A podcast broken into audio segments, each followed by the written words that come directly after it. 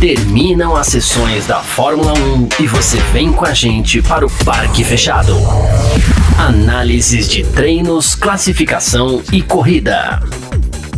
Parque Fechado F1 Mania. É isso, valeu demais pela sua presença, valeu você que tá junto com a gente por aqui.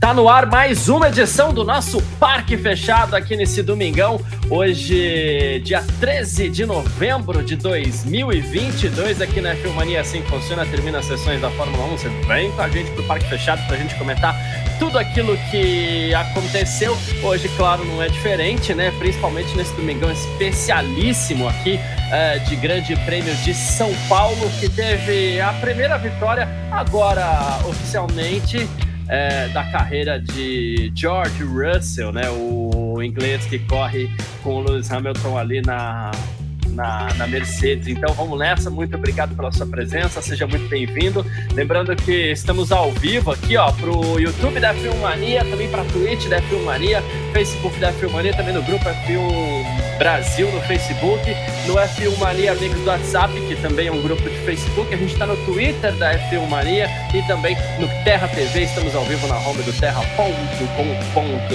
beleza? Lembrando sempre, quem está com a gente aí no YouTube, no Facebook, na Twitch, pode participar com a gente deixando seu comentário, que ele vai aparecer aqui embaixo. A gente vai trocar uma ideia, vai bater um papo e tudo mais, tá bom? Ah, Grande Prêmio de São Paulo, como sempre, muita coisa acontece, né? São raras as ocasiões em que não acontece tanta coisa assim. Hoje não foi diferente. Hoje foi um Grande Prêmio do Brasil clássico, né? Daqueles bem movimentados. Chegou um determinado momento que eu falei, nossa, a gente só está ainda na metade da corrida e tinha muita coisa ainda para acontecer, já tinha acontecido muita coisa. Então, senhoras e senhores, esse é o Grande Prêmio de São Paulo. É, essa é a Fórmula 1 no Brasil, né? Já que corrida não chama mais Grande Prêmio do Brasil, a gente é, chama de Grande Prêmio no Brasil, que isso é, não tem como tirar, né? Mas Grande Prêmio de São Paulo aqui, corrida em Interlagos, mais uma vez, muito legal. E ó, uh, muito, tem muita coisa para comentar. É, inclusive, me senti um pouco em 2021 hoje, porque vai ter gente falando de polêmica, sim, temos polêmicas hoje também nesse Grande Prêmio de São Paulo, tá? Para comentar. Mas fato é que a gente vai primeiro aqui para o resultado, como a gente sempre faz, né? Vitória de George Russell no Grande Prêmio de São Paulo, primeira vitória da carreira. Ganhou ontem a sprint, mas ganhou hoje também a corrida principal e é essa que conta para as estatísticas, com Lewis Hamilton, seu companheiro de equipe aí na segunda posição. Carlos Sainz da Ferrari foi o terceiro, Charles Leclerc também da Ferrari o quarto, quinto Fernando Alonso da Alpine, o sexto Max Verstappen da Red Bull, sétimo Sérgio Pérez também da Red Bull, oitavo Esteban Ocon da Alpine, nono Valtteri Bottas da Alfa Romeo, e o décimo, Lance Stroll, da Aston Martin, aí com Sebastian Vettel em décimo primeiro, Guano Zhou em décimo segundo, décimo terceiro, Mick Schumacher, décimo quarto, Pierre Gasly, décimo quinto, Alexander Albon, décimo sexto, Nicolas Latifi, décimo sétimo, Yuki Tsunoda, Décimo, décimo oitavo não, e abandonaram aqui, né, o Lando Norris da McLaren, também o Kevin Magnussen da Haas e o Daniel Ricardo, é, o Magnussen e o Ricardo por conta de um toque entre eles ali na legada, que claro, a gente vai falar sobre isso também. É, enfim, tem bastante coisa para gente conversar aqui nessa edição do nosso Parque Fechado. Então vamos nessa. Aproveitando para dar uma boa tarde aqui para quem já está junto com a gente, Federico Matos, né? Falou que a corrida já começou agitada. Ele, aliás, falou isso logo no começo da corrida, já estava comentando aqui, né? falou do, do Verstappen e tudo mais, a gente vai comentar aqui. O Daniel Santos também está junto com a gente. Por aqui o Clóvis De Vivo, o Mask, o Mask, né, no caso, o Federico Matos, uh, quem mais? O Thiago Barreto, o Raul Pereira, K3776, a Cláudia Lasco também, Lascos também, e o Paulo Jesus Guimarães Barroso, além do Doug Santiago, que também também está junto com a gente por aqui. Daqui a pouco a gente vai receber o Cadu Gouveia e o Vitor Berto para comentar junto com a gente aqui no nosso parque fechado, tá bom? Vamos lá. É, e eu, eu vou deixar talvez os assuntos mais polêmicos para a gente comentar é, assim que chegar o, o, o, o Vitor Berto, assim que chegar o Cadu Gouveia, né? Mas eu quero aproveitar primeiro para falar de George Russell, que conseguiu aí a sua primeira vitória da carreira. Eu sinto o George Russell até um pouquinho desajeitado para comemorar ali nos pulinhos com a equipe, depois no pódio. Não está acostumado ainda, né? É, é, só a primeira que eu acredito, inclusive, seja de muitas que virão pela frente ainda. George Russell é um piloto fantástico, um talento incrível, assim. E na Mercedes agora tem um bom futuro pela frente. Tem um companheiro de equipe também que a gente sabe que é casca grossa demais, bateu todos os seus colegas, mas o Russell também, ele é o talento do futuro na Fórmula 1, a gente pegar alguns garotos aí como ele, como Norris principalmente também, são caras que vão durar por muito tempo ainda, claro, Verstappen, a gente sabe, né, outros pilotos que estão chegando por aí, mas o George Russell, ele deve ser é, campeão do mundo em algum momento. Ele fez uma corrida incrível. Ele, ele, no fim das contas, é, além de ter vencido a sprint ontem com uma bela manobra para cima do Verstappen, é, e assim, o cara ele ultrapassa e ganha. Então, obviamente, foi o piloto da, da corrida, né? o pessoal brincando aqui é, do Max e do, e, do, e do Hamilton, né? Mas assim, o, o, o Russell decidiu a sprint ontem pelas suas próprias mãos, que é aquilo que eu sempre falo, né? Eu sempre valorizo muito o piloto que vence uma corrida com a manobra de ultrapassagem. E hoje ele simplesmente pôs a corrida no bolso, né? Tem dois momentos questionáveis aqui do Russell, como assim? Tem, tem. Eu vou falar daqui a pouco, vou falar mais para frente aqui também. Acredito eu é, que a gente tenha dois momentos questionáveis aqui do Russell também, mas fato é que não, não, não teve para ninguém. Pérez, quando foi segundo colocado, chegou nem perto, deu nem sombra para o Russell. Uh, o Sainz chegou a querer, ah, eu vou brigar pelo segundo colocado, mas também não ia dar a mínima chance para o Russell. E quando o segundo lugar, entre aspas, cai no colo de Lewis Hamilton e ele aparentemente vai ter força para atacar o Russell, né? O que acontece? O Russell senta na vantagem, toque não dá a mínima chance pro, pro Hamilton, né? De jeito nenhum, e eu vi comentários assim, tanto faz, deixa, não, não, não, não, cabe aqui a gente citar nomes, mas assim, eu vi, ah, mas o Hamilton nem quis atacar o, o Russell. Gente, a gente está falando de Lewis Hamilton, tá? De jeito nenhum ele deixaria de atacar o George Russell se ele tivesse possibilidade, tá? De jeito nenhum, mas o Russell sentou sobre a vantagem ali e não deu a mínima chance para o Hamilton, venceu de ponta a ponta, como falei, não foi ameaçado em momento nenhum, e a corrida teve algumas nuances, né? Pô, teve dois safety cars, a condição de pista mudando, a gente teve condição de pneu mudando, né? Com pneu macio, com pneu médio, ele era sempre muito rápido. Exceção a dois momentos, né? Que quando o Sainz parou para para trocar pneu, colocou seu pneu médio, o Sainz voltou muito forte, e o Hamilton também, em algum momento, ele era muito forte, mas exceção feita a esses dois momentos, né? O Russell dominou a corrida com tranquilidade, sempre mais rápido, sempre dominando muito quem vinha atrás dele, seja Pérez, seja Hamilton e seja quem fosse ali. A impressão que eu tinha é que se a gente tivesse mais 71 voltas de Grande Prêmio do Brasil, o Hamilton não chegaria no, Pérez, no, no, no Russell a ponto de ter chance de ultrapassar. Então, uma vitória mais do que merecida, assim, pela forma como ele administrou e pela forma como ele dominou esse Grande Prêmio do Brasil certo? Ah, Cadu Gouveia, fico pelo joinha do Cadu ali, quando é aquele joinha dizendo que tá tudo bem, tá tudo ok, então vamos lá. Cadu Gouveia, obrigado mais uma vez pela sua participação aqui no nosso Parque Fechado, Domingão GP de São Paulo. Uma grande vitória de George Russell, uh, uma, um domínio que talvez ninguém esperasse por parte da Mercedes, mas eu acho que mais do que isso, essa vitória teve sim muito do Russell, não só pelo que ele fez ontem, que o colocou em posição de vantagem para hoje, como também pela forma como ele dominou tranquilamente esse grande prêmio de São Paulo hoje em Interlagos, né? Cadu, boa tarde, obrigado aí pela presença. Boa tarde, Garcia. Boa tarde a toda a galera que está com a gente aí. Cara, ele foi fantástico desde ontem, né? É, já fez muito bem ontem na, na, na corrida sprint. Hoje foi o domínio foi completo. É, foi muito bacana. A emoção dele no final também é legal. É legal a gente ver a primeira vitória de um piloto assim, né? é, na Fórmula 1, parece que tem uma descarga de coisas que o cara tira, um peso que o cara tira dos ombros, né? Então é bem legal. Ele foi dominante, assim, tipo, não deu chance para ninguém, o cara foi muito rápido. E uma coisa que, que eu achei muito legal foi o, a performance da Mercedes, cara, sabe? Tipo, talvez a gente aborde isso um pouco mais para frente, mas me chamou muito a atenção. E achei muito legal isso aí, cara. é isso. Aguardando aqui também do Vitor Berto, né? Enquanto toma aquela aguinha, engole numa tranquilidade, numa boa. É, mas aí já fez ok, então é isso. Devidamente hidratado, Vitor Berto, boa tarde, obrigado pela presença aqui no nosso parque fechado. Domínio amplo de George Russell, que fez uma corridaça e conseguiu sua primeira vitória não só aqui em Interlagos, né, mas na sua carreira. Já venceu ontem, venceu hoje para completar, porque além de tudo ia ser muito chato ele ter vencido ontem e passar sei lá quantos meses sem a estatística lá, né? Wins, one, né?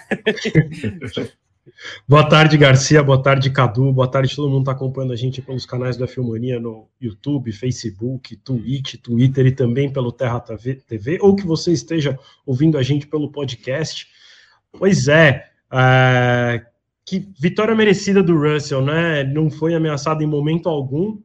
É, a gente tem um pouquinho de dúvidas, de repente ali uh, não tivesse um incidente entre o Verstappen e o Hamilton, se o Verstappen ou o próprio Hamilton teriam chance né, de brigar, mas uh, a ver pela primeira volta de corrida, né, o Russell abriu muito rapidamente.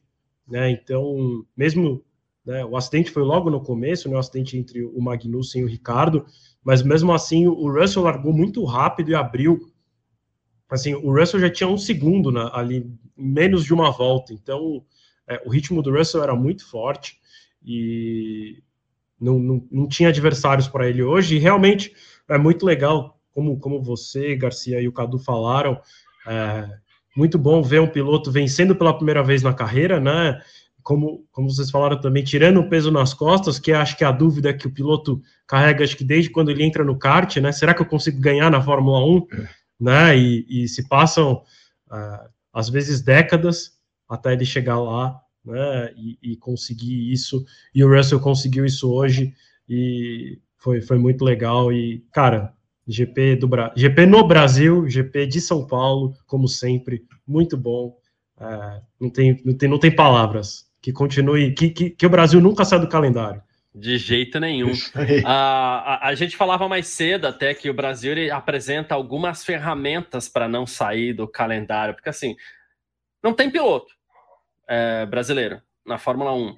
A gente, e o Federico mandou um, um superchat aqui, só um segundinho, viu, Federico? Só, a gente quer exatamente o assunto que a gente vai trazer. Não tem piloto. A audiência televisiva é menor mas é, o engajamento do brasileiro com a Fórmula 1 ainda é muito forte, o brasileiro gosta muito, e a pista é um negócio de outro mundo, assim, né? O que é Interlagos é um negócio de louco, né?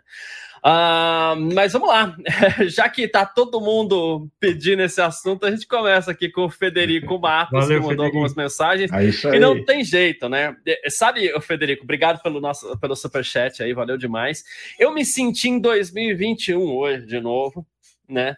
Porque teve disputa quente. Na hora que aconteceu lá no grupo da redação, eu até mandei que saudades, né? Que saudades, né? que saudades de 2021. É. A gente tem essa, essa emoção. Uh, e assim, a gente teve é, essa disputa entre Hamilton e Verstappen. A gente teve também, inclusive, por uma volta, porque também nem aguentar muito, teve até defesa de Pérez contra o Hamilton, tal, coisas que lembram a, a, a, gente também. Em 2021 isso aconteceu muitas vezes, mas vamos lá, mensagem do Federico aqui. Verstappen, opinião dele, Verstappen estava errado no lance com Hamilton. Hamilton não deixou espaço. Se fosse o contrário, Verstappen deixaria, ele acha que foi lance de corrida Cadu, vou começar com você, e eu acho que esse é um, é um dos lances que o, o Vitor até ele comenta, né? Ele fala assim: a gente não sabe o que aconteceria se não houvesse esse incidente. Será que o Russ teria todo esse domínio? Mas é. então esse lance ele é capital sobre vários aspectos, né? E eu queria que você comentasse. É, o Hamilton, em primeiro lugar, ele fica vendido e ele foi atrapalhado pelo Russell na relargada, que deixou ele de bandeja para o Verstappen. O Verstappen viu a chance e foi. O resto eu queria que você comentasse, Cadu. Não, é exatamente isso, né? O Russell deu uma bela atrapalhada ali no Hamilton naquela hora. É, a gente até comentou também no grupo, ele deve, pô, o certo era acelerar um pouco antes, né? Como ele fez na segunda relargada. Né? Depois ele fez da maneira correta. E ali, meio que ele entregou, como se, a expressão que você usou está corretíssima, ele entregou o reto de bandeja para o Verstappen. E o Verstappen fez o correto também, de tentar, claro. E agora, quanto ao incidente em si, na minha opinião, é, foi uma, um lance de corrida. Apesar de eu achar que o, o, o Verstappen forçou um pouco demais Porém, era uma tentativa dele ultrapassar. Então, isso faz parte de uma ultrapassagem. O piloto tem que forçar. Não adianta ele colocar o carro e tirar o pé, desistir no meio do, do caminho. Então, ele estava correto em continuar acelerando e, e, mesmo que meio forçado, ele estava correto naquele momento. E por outro lado, o Hamilton podia ter dado um pouco mais de espaço também. Então, na real, para mim, os dois tiveram um pouco de culpa ali pelo incidente. E quem se deu mal foi o, Verstappen, mas eu acho que os dois tiveram um pouquinho de culpa. O Verstappen poderia é, não ter pressionado tanto naquele momento, por outro lado, é o Verstappen, a gente sabe que vai pressionar sempre que puder, e não está errado em pressionar, em tentar ultrapassar, e o Hamilton, por sua vez, também não quis defender, e a gente sabe que ele já tem um, um histórico, né, de, principalmente por causa do ano passado, a, a rixa ali existe, existe o um respeito, claro, alguém, acho que até você, Garcia, comentou no grupo, mas alguém, ou o Vitor, alguém comentou no grupo que existe um respeito mútuo entre eles, e é verdade, eu concordo plenamente, esse respeito, apesar de não admitirem muito publicamente, mas, ao mesmo tempo, além desse respeito, tem a rixa. Então, qualquer disputa entre eles vai ser sempre igual ao que aconteceu hoje, eu acredito. Então, e com a Mercedes andando novamente, como aparenta estar, isso é a tendência para o ano que vem é começar a se repetir mais vezes, o que é muito legal, diga-se de passagem. É isso. É, até pegando carona até no comentário aqui, Vitor, o Ângelo, né? Ele tá falando, pô, mas afinal Hamilton e Verstappen nunca mais vão disputar sem brigas. E, e eu acho que é um pouco em cima disso que o Cadu fala é, esse respeito faz com que ambos joguem muito pesado um contra o outro, né? E isso algumas pessoas levam para o lado, ah, xingar um, xingar outro, mas eu particularmente eu acho isso maravilhoso, Vitor. É isso, é o que a gente queria disputa, né? Tipo, ah, queremos voltar aos anos 90. Isso aconteceu nos anos 90, né? É. E, e aí a gente a gente tá vendo isso e, eu acho o máximo. Eu quero que, que volte a ter disputas assim em 2023. Quem sabe a gente tem em Abu Dhabi é, de novo uma disputa como essa. É, fato é que quando Verstappen e Hamilton é, se encontram na pista, eles não tiram o pé um para o outro, né? Eu comentei também com vocês mais cedo que é, é, muito que um entra muito na cabeça um do outro, né? Tipo assim, não, não é só um ou o outro, os dois têm esse poder com o outro e porque, cara, é só ver, né? Ele, o, o Hamilton brigando com o Pérez, ele tirou o pé, né? E, e, com o Verstappen, nenhum dos dois tira o pé. Então, o próprio Hamilton no ano passado em Interlagos, na mesma curva em que ele tirou o pé para o Pérez esse ano, ano passado ele não tirou, né? A mesma posição ali por fora no lago, tal, que até os dois saíram da pista na, na, no ano passado. É, esse ano nenhum dos dois, nenhum dos dois, na verdade, Nesse ano, o, o, o, Hamilton ele não ele não vai até as últimas consequências com o Pérez, mas com o Verstappen ele vai. Então, isso é maravilhoso, cara. Tipo, é isso, né? O povo ah, saudades de Senna e Prost, saudades da, das brigas com o Mansell, né? As brigas que o Piquet tinha. É isso, é isso que a gente está vendo. A gente tem que ficar feliz e não ficar triste xingando os pilotos. É, isso é maravilhoso. Eu, o que me incomoda, na verdade, é ter tanta punição, né? É, eu já reclamei disso o ano passado inteiro. Esse ano também, eu acho que é, concordo com, com a análise do Cadu. Acho que os dois ali foram muito é, duros. O Verstappen poderia ter tirado o pé, assim como o Hamilton, é, olhando pela, pelas diretrizes que os comissários soltaram antes da corrida. O Verstappen não fez nada de errado, é, mas o toque aconteceu. É, o Verstappen saiu prejudicado e aí o que, o que incomoda um pouquinho é que aí o Verstappen, no caso, sai duplamente prejudicado, né? Porque aí ele, ele quebra o bico e ele ainda toma punição. Né? E ele já foi naturalmente prejudicado. Né? Os dois foram naturalmente prejudicados, os dois perderam posições. E se os dois estavam errados, né? já, já aconteceu o natural, deveria deixar da onde aconteceu o lance. Então, enfim, mas a gente já viu é. diferentes atitudes dos comissários, às vezes não fazendo nada, às vezes punindo um, punindo o outro. É, os comissários são humanos, então também as decisões não são muito consistentes. Né, não são sempre os mesmos. É, acho que, cara, como você falou, foi um, foi um ponto fundamental da corrida hoje, porque poderia ter mudado, poderia o Verstappen ter passado e passado o Russell, ou o Hamilton não ter perdido tantas posições e também ter passado o Russell, mas faz parte das corridas e foi muito bom do jeito que foi. Fico contente que a gente tenha tido mais um GP de São Paulo com muita emoção, é, o público gritando muito nas arquibancadas. E que pena que agora acabou, né? Só ano que vem que tem GP de São Paulo. Você sabe que o que me causa estranheza nesse lance, principalmente na punição ao Max, é que assim, claro que quem torce pro Hamilton tá batendo palma para punição, torcida tá tudo bem, é, é, parte do jogo também. Mas, por exemplo, o Hélio Frazão tá dizendo aqui, disputa é fundamental, e eu vou dizer até, não acredito que nenhum dos dois tenha sido desleal, tá? Mas eu vou explicar porque eu coloquei a mensagem dele aqui. Disputa é fundamental, mas deslealdade não. Hamilton foi desleal, não concordo, mas enfim, ele falou, não deu espaço e seria engolido pelo Max. Aqui a gente tem duas situações. Em primeiro lugar, a gente tem é, o S do Senna, uma curva para lados opostos, então é muito usual que pilotos coloquem por fora na primeira perna para tentar ganhar a segunda perna. É muito usual isso daí, porque se ele está por fora na primeira, obviamente ele vai estar tá por dentro na segunda perna. Ok. Aí acontece duas coisas. O, o, o regulamento esportivo da FIA, e o, e o Victor que, que, me corrija se for o caso, que o Ritter é um estudioso de regulamento aí também, né? Mas enfim, diz que uh, ao ser atacado, se o piloto que está atacando já tem uma porção ideal do carro, uma, uma grande porção do seu carro ao lado do atacado, o atacado tem que deixar um espaço de um carro, pelo menos, o suficiente para que ele não fique sem espaço. E aqui acontecem duas coisas, que aí quando a gente fala a culpa dos dois incidentes de corrida, uh, primeiro, o Hamilton não deu espaço, não tem espaço para o Verstappen passar. Não tem, né? E o Verstappen também talvez pudesse tentar não atravessar o Hamilton, né? Já que não deu espaço, não atravessa, freia, qualquer outra coisa. Então os dois é, foram as últimas consequências. E aqui já até agradecendo mais um superchat aqui do Federico. Obrigado, Federico, tamo junto. Concordando com o Vitor aqui, dizendo que não precisava de punições, né? E o, o que a gente vê nesses casos é o quê? Quando um piloto é prejudicado, o outro leva a punição. Ou quando um piloto leva a pior.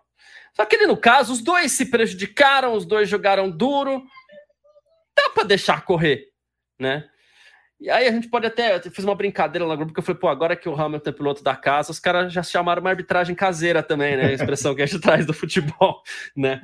Mas assim, o Jogou que me estranha. torcida, foi... né, Garcia? Jogou pra torcida. E o que me estranha é isso, assim, o, o Verstappen já foi prejudicado pelo lance, assim como o Hamilton, então ele ficou com essa dupla punição. Deixa seguir, sabe? Depois vai. Claro, é legal, acho até legal chamar os dois pra salinha depois, né? Ó, gente, né? Calma, mas sem punição. Acho que dá para deixar seguir, assim, porque lance de corrida. Recente, recentemente, eu tô falando recentemente, porque depois que a gente ganha uma idade, qualquer 5, 6 anos é recentemente, tá? Mas aqui a gente tá falando já de 10 aí, né? É, mas assim, recentemente a gente teve o lançamento do Rush, o filme, pô, que era a, a que fez com que a Fórmula 1 explodisse no mundo inteiro por conta de uma rivalidade que era do Lauda com o Hunt. Né? As pessoas gostam da rivalidade, as pessoas valorizam a rivalidade, né? Então você tem que tentar não coibir, porque eles só foram além. E eu acho que eles têm que brigar muito, sim. Eles têm que ir às últimas consequências um com o outro, porque eles são os dois grandes da Fórmula 1 hoje. E se eles baterem, problema deles. Se eles não quiserem ir para o risco, então eles que recolham, coisa que nenhum deve fazer, porque o legal mesmo é que eles possam ir às últimas consequências. Eu acho que isso dá um brilho pro, pro espetáculo. Não foi perigoso para nenhum dos dois, não colocou ninguém em perigo. Então vai, gente, vai, disputem. Não sei o que, que você acha disso, Catu. Só tá sendo muito caótico, assim, mas é, é, a minha forma de enxergar esse lance. Eu, eu prefiro curtir o que os dois fazem do que aberrando por aí. Não, com certeza, cara. Óbvio que todo mundo, é, porque o que acontece, às vezes as pessoas, todo mundo, nós temos os preferidos, né? Que sempre tem alguém que prefere. Mas na hora da disputa, cara, eu concordo plenamente, tem que deixar, não pode punir. Os caras estão disputando. São os, os, dois tops, como você comentou, da Fórmula 1 hoje em dia. É, os caras estão brigando, não vão ceder espaço um para o outro, mesmo, todo mundo sabe disso. é, nem hoje e nem amanhã, na próxima e nem no ano que vem, em nenhum momento que se encontrarem na pista. Então, é, tem que deixar. E aquilo, como o Vitor comentou, é, pô, o Verstappen já foi prejudicado. Os dois foram, mas o Verstappen um pouco mais. Já está punido. Não tem que punir de novo, cara. Um negócio meio esquisito. A gente já comentou isso em outras ocasiões também, é, do excesso de penalidades na Fórmula 1. É, uma situação que até não é exatamente sobre o assunto, mas tem a ver com penalidade. A situação do Gasly, com as penalidades de, de que ele tem na superlicença, 10 pontos. Tem penalidade, que ele pode perder uma corrida. Tem penalidade é, porque ele não deu distância para o safety car. Quer dizer, qual o perigo disso? Quem ele colocou em risco com isso? Sabe, tem outra que é porque passou do limite da pista. Cara, que isso? Né? É, é, é muita penalidade, é muito excesso de zelo é, para um esporte que é de velocidade, de competição, de disputa. O cara tem que ir no limite mesmo, tem que tentar o máximo possível o limite da curva. É, tem que um não tem que tirar o pé como foi hoje, o outro não tem que dar espaço também, deixa tocar. Se os dois espalhando para cada lado, paciência, é o risco deles. Só que isso que é disputa que a gente quer. Como o Vitor citou, Senna Prost. Pô, mas naquele período áureo, áureo da, da, da, disputa deles, que eles bateram, quase bateram diversas vezes. É isso que a gente quer ver. A gente e todo mundo que gosta de corrida. É a disputa, não é o cara ficar com medinho que vai tomar 5 segundos, tomar 10 segundos, ou, ou, vai ficar com a superlicença pendurada, correndo risco de não poder correr. É, pô, é meio bizarro. A situação do, do é muito bizarra. Ele pode perder uma corrida na equipe nova dele ano que vem na Alpine, na Alpine porque é, se acontecer outra infração de dois pontos, ele está fora de uma corrida.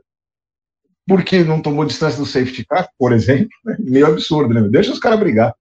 Enquanto o Stroll tá, tá pressionando o próprio companheiro de equipe lá jogando na grama, né? Quase jogando na, na arquibancada. E, e, esse lance da dupla punição, né, Vitor? Pedindo licença aqui para usar o futebol como comparação, mas é que o futebol entendeu isso para um tipo de lance. É, era muito comum, né? É, e o Nailzeira tá brigando, que tá abrindo vaga pro Ricardo na Red Bull ano que vem. Sensacional, obrigado pelo superchat aí. O Ricardo é, é visionário. Visionário, dizer, é. Eu falando isso, mas ao mesmo tempo ele foi para Renault, depois ele foi para McLaren e só errou, né? Mas, é, enfim, é. Quem sabe. É, mas agora acho que talvez ele acerte, viu? É. é. vamos ficar de olho nessa brincadeira aí. Se confirmar tudo aí. Mandou muito bem. Uh, mas a, a, comparação que eu estava fazendo no futebol é que era muito comum o quê? Em lances de pênalti, o jogador vai lá e toma um cartão amarelo.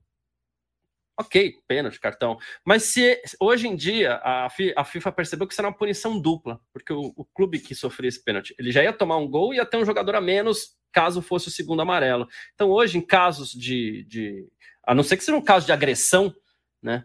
Hoje em dia não tem mais expulsão em caso de pênalti, porque é exatamente para você evitar a dupla punição. Então, o que aconteceu ali no caso, o Verstappen levou a pior, embora o Hamilton também tenha se prejudicado, o Verstappen levou a pior, teve que parar nos boxes para trocar o bico, que já leva mais tempo que o normal, e depois, na sua parada seguinte, ainda perdeu mais cinco. Então, acho que esse é o lance da dupla punição aí. Hoje ele foi duplamente punido, mas jogou-se para a torcida.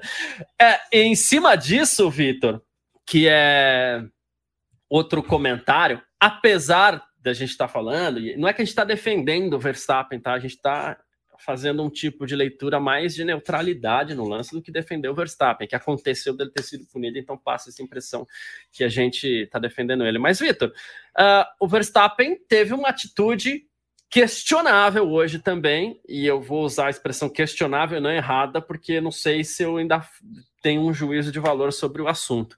Mas o Pérez está lá brigando pelo seu vice-campeonato. Ele não só passa o Pérez, como o Pérez é avisado pela equipe que se o Verstappen não conseguir tirar pontos do Leclerc e tudo mais, é, o Verstappen vai devolver a posição. E a equipe pede para o Verstappen devolver, ele vai no rádio e fala assim: não, nem pensar, já falei que eu não vou fazer isso, não vou ajudar ninguém, é, eu por mim.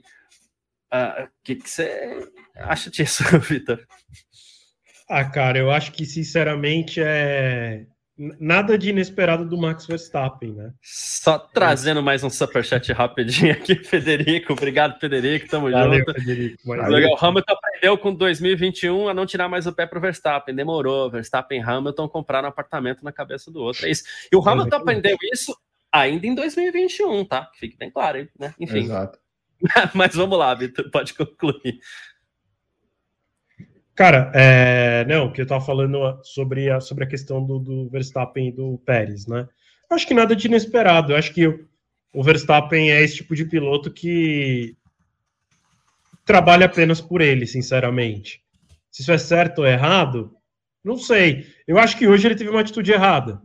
É, não faz mais diferença nenhuma na vida dele. Ele, ainda mais porque não era vitória, né? Que ah, ele ia deixar o Pérez passar e aí ele ia deixar de ganhar. Tava lá na. Foi quinta posição, né? Que ele terminou. Sexto, sexto, ele terminou em sexto. Então, é, sei lá, tipo, não precisava, podia ter devolvido a posição é, pro, pro Pérez. O Pérez ficou bem chateado, né? O Pérez, agora há pouco, em entrevista lá no Cercadinho, ele falou que, que se o Verstappen tem dois títulos também é graças a ele. Né? E o Verstappen falou na entrevista dele que, que, é, que ele decidiu fazer isso hoje porque aconteceu alguma coisa esse ano, deixou no ar, que fez ele tomar essa decisão. Aí não sei se se ele se, se ele em algum momento o Pérez deu uma atrapalhada nele, enfim. Acho que ao mesmo tempo assim, o, o, o, Verstappen também tem uma questão de ter um personagem ali do. A Sky levantou não... uma bola, né? É. Sobre, essa, sobre esse acontecimento aí. Né? É, que teria sido em Mônaco, né? A, essa coisa que a Sky levantou e que o acidente lá do Pérez não teria sido tão. O Verstappen acredita que o acidente do Pérez lá não teria sido tão sem querer, assim. enfim. Ah, então, mas é, sei lá, eu acho que o Verstappen deveria sim ter, ter ajudado, assim como é, a situação, na verdade, é diferente em relação à da Ferrari, né? A Ferrari não, não tinha ali. Ah, se, se o Sainz tirasse o pé, realmente o Alonso estava muito perto né, do, do, do Leclerc, então é também difícil tirar o pé só um pouquinho, só o suficiente para deixar um passar e o outro não, porque também quando o piloto tira o pé, a, a diferença de velocidade vira muito grande, né? E, e, também tem uma outra questão que ali, naqueles momentos, o, o Sainz tinha 4 segundos de vantagem para o Leclerc, né? Então, o Sainz tinha que tirar realmente muito pé para deixar o Leclerc chegar. Não era só que um estava próximo ao outro, no, no fim da corrida, o Verstappen também estava longe do Pérez, mas não tinha ninguém atrás do Pérez, né? Assim, muito próximo. Poderia ter havido essa inversão, tanto que o próprio Christian Horner vai no rádio do Pérez e pede desculpa. Eu acho que o Verstappen deveria sim ter invertido posição. De novo, não custaria nada para ele e deixar levaria o Pérez como vice-líder do campeonato para Abu Dhabi, já que Leclerc e Pérez estão hoje empatados. Então, é uma pena que que, o, que o, o Verstappen tenha tido essa atitude, mas eu sinceramente também não me surpreendo. Eu acho que faz um pouco, não sei se da, da, do caráter do Verstappen ou se do personagem que ele criou também, do não sou Papai Noel, é, tudo que importa sou eu e dane-se o resto do mundo. Motivo para pegar os dois, né, Cadu, e levar para uma salinha. Assim, vem cá, a gente precisa resolver algumas coisas aqui, a gente precisa conversar. Eu vou lembrar do Grande Prêmio da Espanha do ano passado, quando o Verstappen ele toma atitude sozinho por ele mesmo e entra no box. E a equipe teve que correr, buscar pneu. Mas por quê? Porque a Red Bull tinha cometido alguns erros de estratégia em corridas anteriores, né? E ele quis neutralizar um undercut do Hamilton. Entrou, pronto. Aí a gente falava isso na época, ó, oh, coisa que vocês vão ter que resolver na salinha. E aparentemente equipe e piloto se resolveram. Né? O Max, claro, ele tem muita, muito, é, é é? muita dominância ali dentro, né? Ele é um cara que se sobressai muito, a gente sabe disso, até porque ele entrega muito resultado, é um piloto espetacular, né? Mas é motivo para fechar todo mundo numa salinha lá e falar assim, a gente, vamos conversar um pouquinho aqui, o que está acontecendo, crianças, né, Cadu? Não, é, com certeza, deve rolar uma reunião interna lá na Red Bull, mas, é, claro, obviamente não conheço o Verstappen pessoalmente, mas pelo que a gente é, ouve dizer e, e, e, sabe um pouquinho, acho que essa reunião não vai resolver em nada, não vai mudar em nada. É, a atitude dele vai continuar exatamente a mesma é, com relação ao Pérez. E o que eu acho é que realmente azedou a relação de vez agora. Se tem alguma rusga, agora virou cada um pro seu lado, né? E o, a gente pode esquecer que o ano que vem, é, teoricamente, o Pérez teria que ajudar o Verstappen na disputa do, do campeonato novamente. Como é que ele vai se comportar nessa durante o ano que vem? E também, teoricamente, a Mercedes está chegando. Então, é, a tendência é que tenha uma disputa mais forte também o ano que vem. É, a Mercedes não costuma entregar o jogo como a Ferrari fez esse ano. Então, a tendência é que haja realmente, se a, se a Mercedes vier com um carro mais forte mesmo, com o aparelho está caminhando nesse sentido, é, que vai ter uma disputa dura de novo, como no ano passado. Então, talvez vai fazer falta uma ajuda do Pérez para o Verstappen. Então, será que ele vai se entregar como ele se entregou ano passado? Não sei. Talvez não. E como um amigo nosso aí comentou aí, é, talvez esteja abrindo a porta para o Ricardo, que é, não está confirmado ainda, mas existe a teoria que o Ricardo talvez seja o piloto reserva da Red Bull. E, se não me engano, o contrato do Pérez termina no final do ano que vem, salvo engano. É, se o Ricardo estiver por ali, é, né, vamos ver o que vai acontecer. Então, vamos ver. Mas eu acho que essa reunião, acredito que vai acontecer dentro da Red Bull, mas acredito que não vai mudar em nada o que aconteceu hoje.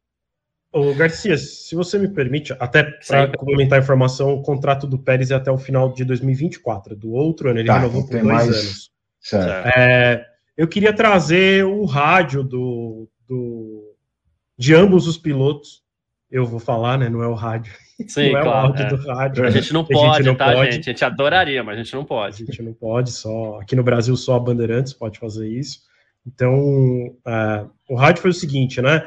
Uh, vão, o engenheiro de corrida, né, o Giampiero Lambiase, vai para o rádio do, do, Verstappen, né? Ele fala: é, Max, deixa o Checo passar, por favor.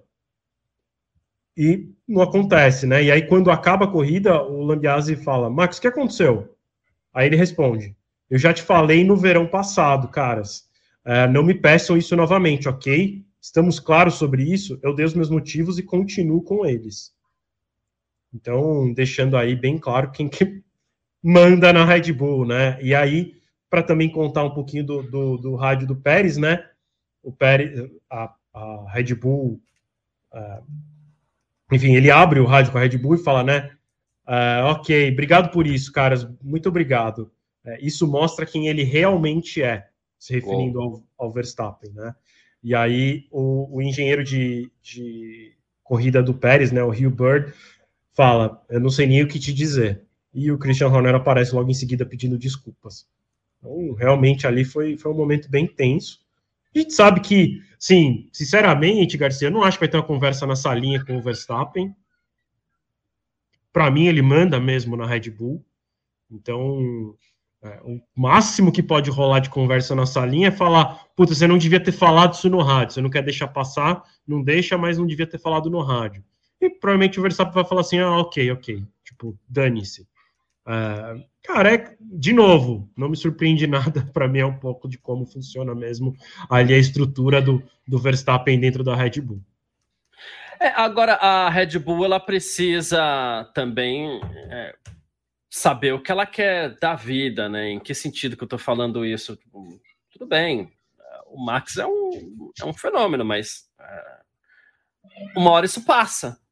Né? É, o próprio casamento Red Bull Vettel, a gente achava que era para sempre, né? Porque era uma coisa tão é, é, coesa ali, né? Vettel e Red Bull, e acabou. Amanhã acaba é, Verstappen e Red Bull também, e, e o que vai ficar do lado da equipe, né? Então, assim, eu vejo como uma situação onde a Red Bull precisa assim, deveria ou poderia se impor um pouco mais, ou isso é controlado, porque a gente sabe que tem a figura do Helmut Marko lá também que faz todo esse meio campo, né?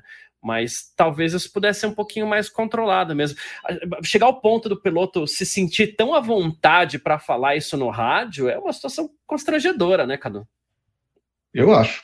Eu, mas mesmo com a informação agora correta, que eu não sabia, do contrato do Pérez, que até são dois anos, é, a gente sabe que isso pode mudar, né? Por, não quer dizer nada, né? Eu só quis, eu só quis é, informar Ricardo... tipo, que até 24, não, não, tá certo, claro. não custa nada para claro, é... rasgarem e ele já sair no fim do ano que vem. Como fizeram o Ricardo com a Mari com o Ricardo, né? Tipo, tá aqui, ó, tá o seu dinheirinho, vai ver o que você vai fazer e vai vir outro cara no seu lugar. Então, é. É, eu acho que pode ser muito bom para o Ricardo mesmo se se confirmar essa história dele ser o piloto de testes, ou reserva, que seja, da Red Bull. Porque disso tudo que a gente está comentando, né? O Verstappen manda. Ele não vai mudar de opinião. A tendência é só piorar, na verdade. Eu acho que o relacionamento dele. Então, é, não vai melhor, vai azedar cada vez mais. Então, e como ele é o cara que manda, então talvez no final do ano é, simplesmente Red Bull dê um tchauzinho pro Pérez mesmo pro contrato e o Ricardo, volta aqui pro cockpit. Aí lembrando que, obviamente, é outro, era outro momento, exato, era outro momento, mas o Ricardo foi o único companheiro de equipe do Verstappen que superou o Verstappen várias vezes. Ok, deixando claro que era outro uhum, momento uhum. de carreira dos dois, né? Um estava mais dos no início, dois. dos dois, né? Porque o Ricardo estava mais firme, né? mais garantido, mais bem colocado na Fórmula 1. O Verstappen ainda estava mais no início e hoje em dia o Verstappen está mais do que estabelecido, não precisa provar nada para ninguém. E o Ricardo está mais para o final, mas mesmo assim foi o cara que encarou o Verstappen de igual para igual, né? Quando correu no mesmo carro. É isso. O Tobias uh, Risati, obrigado pelo superchat aqui, Tobias, tamo junto. Ele, ele vai nessa linha, inclusive. Ah, Red Bull e seus problemas de jogo de equipe. Vettel e Weber, agora Max e Pérez. Lembrando que Max e Ricardo também tiveram problemas. A gente lembra do GP do Azerbaijão, né? Onde um quase entrou dentro do carro do outro, né?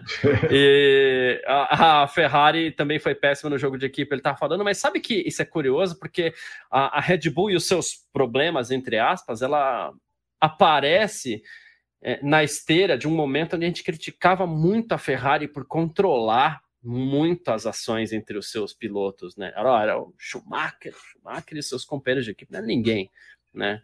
Uh, e a, até a situação do Pérez hoje me lembra muito a situação do Barrichello no último ano dele, principalmente em 2005, ali, onde ele falava do Brasileirinho, lá, Indianápolis, aquela coisa, né? Onde azedou de vez para o Barrichello também uh, uh, ali o, no relacionamento com a Ferrari. Né? E, e aquilo a gente, eu achava maravilhoso quando, ah, pô, o Vettel e o Weber se tocaram lá na Turquia, bateram, abandonaram, mas, pô, é legal porque os dois estão disputando e aquilo era bonito. A Mercedes também teve alguns casos assim, mas a gente vê que, que isso pode trazer alguns problemas em algum momento também. A única Garcia, coisa que eu. É, desculpa, desculpa. Diga, não, é diga, diga, não, não. Informação, informação, é prioridade. prioridade. É, informação do, de um jornalista alemão, não sei nem se eu vou saber falar o nome dele, o Toby Griner, da Automotor and Sport, é, entrevistou o Helmut Marko agora há pouco, né? E o Helmut Marko falou que em Abu Dhabi o, Ma o Max fará tudo possível para ajudar o, o, o Checo a conquistar a segunda posição no campeonato de pilotos.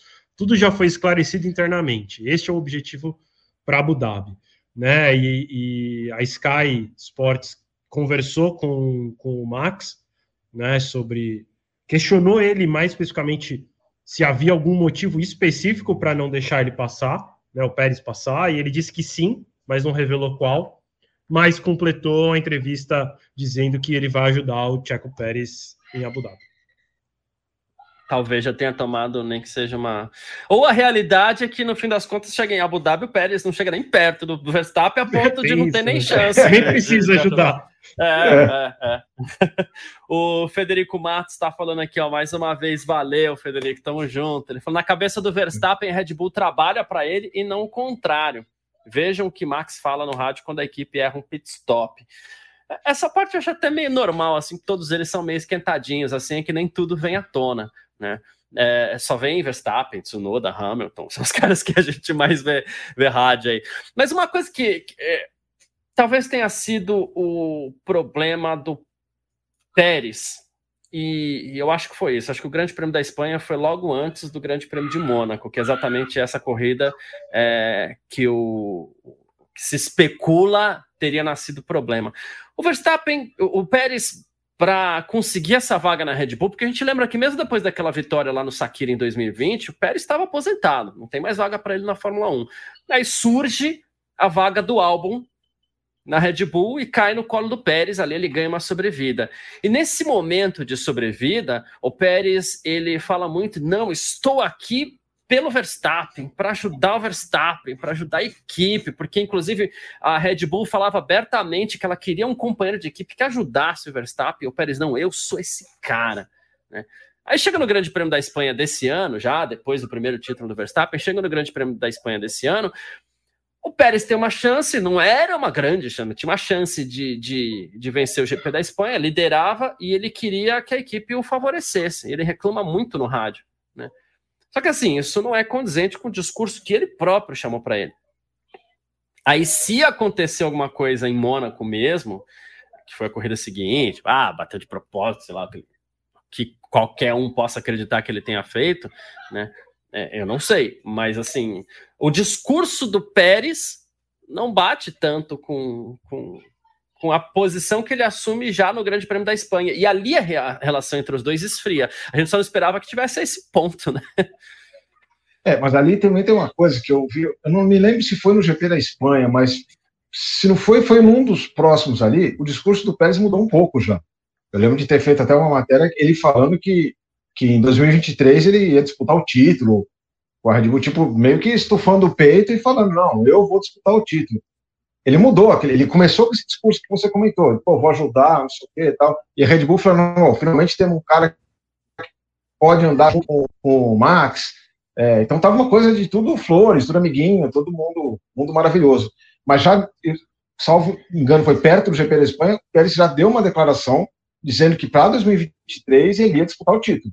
É, eu não sei como ele imagina fazer isso dentro da Red Bull com o Verstappen ao lado, mas é, é. foi o que ele disse, entendeu? Eu lembro bem da declaração dele, mas, mas aí já mostra um discurso diferente, é, uma postura diferente dentro da equipe. Então, ali já, nesse momento já fica meio evidente que já tinha alguma coisa acontecido, é, já tinha alguma coisa meio errada, mas que ficou meio para os bastidores, uma coisa meio em off, que hoje ficou escancarado, evidentemente, né? Pela atitude e pelas palavras do Verstappen. Você acha que pode chegar a azedar para o Pérez, Vitor? A gente faz a brincadeira do Ricardo aqui, mas você acha que pode chegar a azedar para o Pérez? Com certeza. Com certeza, como o Cadu falou. Por mais que também ele tenha contrato até o final de 2024, se, se sinceramente, eu acho que se o Verstappen pedir a cabeça dele, a cabeça dele rola. É, não sei se o Verstappen vai chegar a esse ponto, é, e eu acho que precisaria vir do Verstappen, eu acho que pela Red Bull, o piloto também falar que quer ganhar tal, não acho que a Red Bull acho que é até legal. por isso, é, mas se o Verstappen falar, galera, não tá rolando, a gente já viu Red Bull trocar de piloto na quinta, sexta etapa do ano, né? Vai saber, dependendo de como o Pérez se portar no começo do ano que vem, também não duvido que tire no meio da temporada. Red Bull não tem grandes problemas com isso, não. Não tem ninguém para botar lá também, mas. Quer dizer, sei lá, tem o Devry, né? Tem o Devry. De repente. Mas é isso, assim, porque o Devry também acho que seria um problema. Sinceramente. Será? Mas, ah, não, assim, sinceramente, por que, que eu acho que o Pérez pode acabar ficando na, na Red Bull? Porque também a gente viu quantas vezes o Pérez próximo do Verstappen esse ano gente não viu muitas vezes. É. Então, também assim, pode ser que no ano que vem, eu tô falando que ah, a Red Bull pode tirar ele no meio da temporada, mas o Pérez teve muita chance de, de atrapalhar o Verstappen esse ano? Não teve. Então, assim, a diferença entre os dois é muito grande. O De Vries é a mesma coisa, tal. Tá? também acho que, tipo, ele. Minha sensação é que o De Vries, ele é meio Russell, assim, sabe? Que ele acredita que ele vai ser o próximo Hamilton né? Deveria era do programa da Mercedes, até por isso eu estou citando o nome do Hamilton. É, mas eu não sei, é, eles querem ser, se eles têm capacidade para ser outra, outra coisa, né? Então, assim, o Devry, para mim, a sensação que ele também daria umas declarações dessa. Mas para mim seria, no fim, a mesma coisa, assim. Tá bom, vai ficar falando que quer ganhar, que não vai jogar pelo. não vai ajudar, que não vai dar vez para o Verstappen, mas ele vai ter chance? Foi você mesmo, Garcia, falou, né? Será que vai que o Verstappen vai ter a oportunidade de ajudar o Pérez em Abu Dhabi? Que quantas vezes a gente viu esse ano o Verstappen em primeiro e o Pérez terminando em terceiro, quarto, né? E assim, e tanto lá. o Verstappen não tem oportunidade de ajudar o Pérez, como o Pérez também terminando em terceiro e quarto, quanto que ele ajudou o Verstappen? Não ajuda muito também, né? Que ajudar é terminar em primeiro e segundo, né? Atrapalhar o Leclerc esse ano, que era o, o adversário. Então, não sei, assim, Acho que por, por cansaço pode ser que o Pérez acabe rodando, mas mais pelas declarações, menos pelo, por, tipo, por superar de fato o Verstappen. É, é, é pode acontecer é, o Verstappen terminar, sei lá, em primeiro, segundo, terceiro, na frente do Leclerc e falar, viu, ó, eu bati o Leclerc aqui para ajudar o Pérez, né? Vai acontecer alguma coisa meio que nessa linha, né? Ah, bom, a gente teve o caso da, da, da, da, da, Ferrari também, mas isso a gente já, já comentou aqui, porque são os dois pilotos brigando pelo vice, né, Cadu? mas como o próprio Vitor já comentou, ali tinha um certo risco do Sainz ter que desacelerar demais e o Alonso aproveitar e, e jantar os dois ali. Né?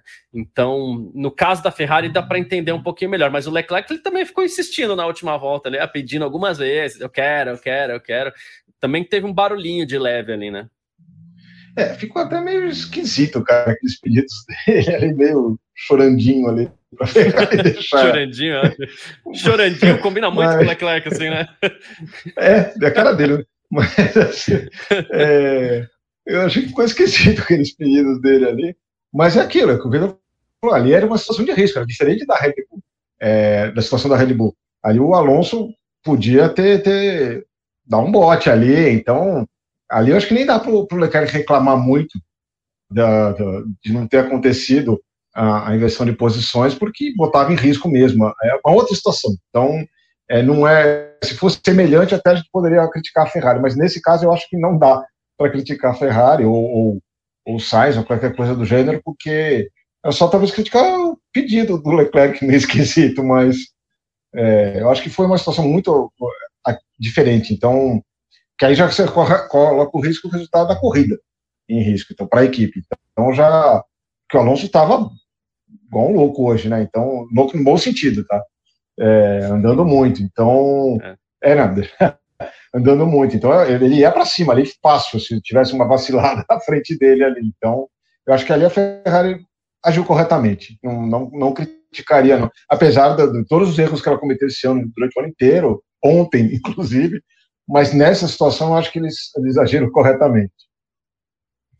E, e é, é, curioso como o Leclerc ressurge das cinzas, né, Vitor? Porque na, na, no mesmo momento em que o Verstappen se toca, na mesma volta que foi a relargada, o, o Norris toca o Leclerc, Leclerc bate, cai bastante, Uh, ele chega a ficar tem... até um tempo parado, batido, né? Que dá tempo dele é, reclamar. É, e ele tá lá, e ele tá lá é. com a mão gesticulando, tipo, caramba, você tocou em mim. É. E aí ele falou assim: ah, não, o carro não parou, vou continuar. Ah, tá né? funcionando, né? tá ligado aqui. Ah, tá ligado o motor. É, vambora.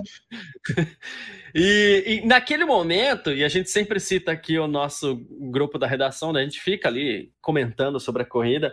É, você ainda falou assim: nossa, já era o vice do, do Leclerc, porque o Pérez estava em segundo e o Leclerc caiu. Garcia, eu... Tanto já era que se terminasse daquela maneira, o Pérez abriria 23 pontos para o Leclerc. Ele só precisaria marcar dois em Abu então, Dhabi, independente do resultado do Leclerc. E aí agora vira que, na verdade, eles estão empatados, com o Leclerc levando vantagem por conta do, do de ter uma né? vitória a mais, né? É, então, e, e, ele ressurge do nada, assim. É, e, de não estar tá tretado com o Sainz, né? Também. É, exato, exato. né?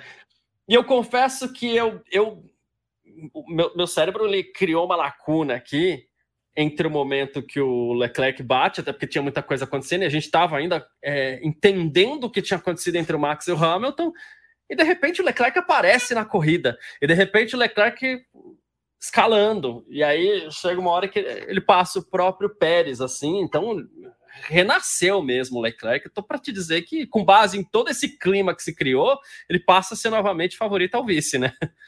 Ah, sim, concordo contigo em relação a ser favorito mesmo. É, é, ele teve um pouco de sorte, né? Lembra, ele teve um azar muito grande, porque o Norris, a gente nem chegou a comentar sobre, o, sobre o lance, mas o Norris, para mim, ali, ele realmente mereceu a, a, punição, porque ele foi por um lugar, por um, numa curva que não dá, por um lugar que não dá, né? Se o, se o Leclerc não tivesse ali, ele tivesse feito exatamente o mesmo traçado, ele, ele que acho que ia parar quase no, nos pneus lá, porque realmente ali, quando você toca na, na zebra, ele te joga muito para fora.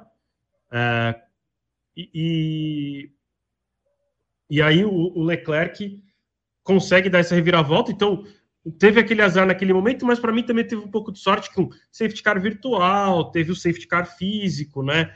No, já no final da corrida. Então ele acaba, por conta disso, tendo aquelas sortes do tipo parar bem na hora certa e aí acaba pulando muitas posições. Uh, mas, além disso, ele também fez uma bela de uma escalada, independente de qualquer coisa, e realmente surpreendeu, né? É que eu acho que a parte mais surpreendente para mim foi ele ter chegado ainda em condição de brigar lá na frente, né? E não tanto a posição em que ele estava. E, cara, foi, foi, foi uma corrida que no fim ele ficou no lucro, por assim dizer, né? Porque ele, ele teve essa sorte, também teve a sorte do, em relação ao Pérez, né? Porque o Pérez também, sim, durante boa parte da corrida parecia que ele ia terminar ali em segundo, terceiro, e ele também acaba terminando em, em sétimo. É, também um pouco por conta desses momentos de parada, de, de, de safety car virtual, de safety car físico. É, e também porque a Red Bull, no GP de São Paulo, tava, que não estava durando nada os pneus, né? Sofreram muito. Foi muito, muito estranho de ver, porque ao longo do ano inteiro eles faziam durar muitos pneus e em São Paulo não conseguia durar nada. Foi, foi realmente muito surpreendente isso.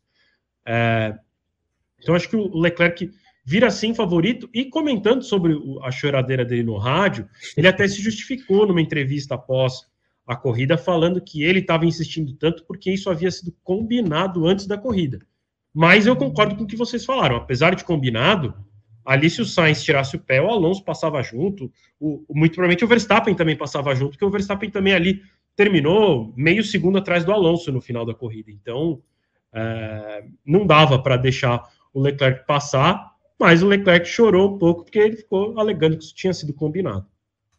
Boa, é isso. Uh, mas, claro, como a gente citou. E outra coisa, outro lance que a gente teve também na corrida, até porque foi uma corrida muito movimentada, né? É, chegou um momento que a gente estava na metade da corrida, eu falei, meu Deus, olha quanta coisa já aconteceu, né? e tinha metade da corrida pela frente ainda, né? O lance da largada, Cadu. É, e a gente acabou de falar do Ricardo aqui também. É, que até segunda ordem vai ficar de fora no que vem, né? Mas, poxa, o lance dele com o Magnussen ali na largada foi muito bobo, né? E era para ter sido só um toquinho, claro, mas ele deu azar ainda do Magnussen rodar e voltar de encontro ao próprio carro do Ricardo, que causou o safety car. Mas assim, Ricardo, a, a, a, a, imagem, a energia que aquele momento me passa é que, olha, ele tá precisando mesmo de um aninho de folga aí para botar a cabeça no lugar, né?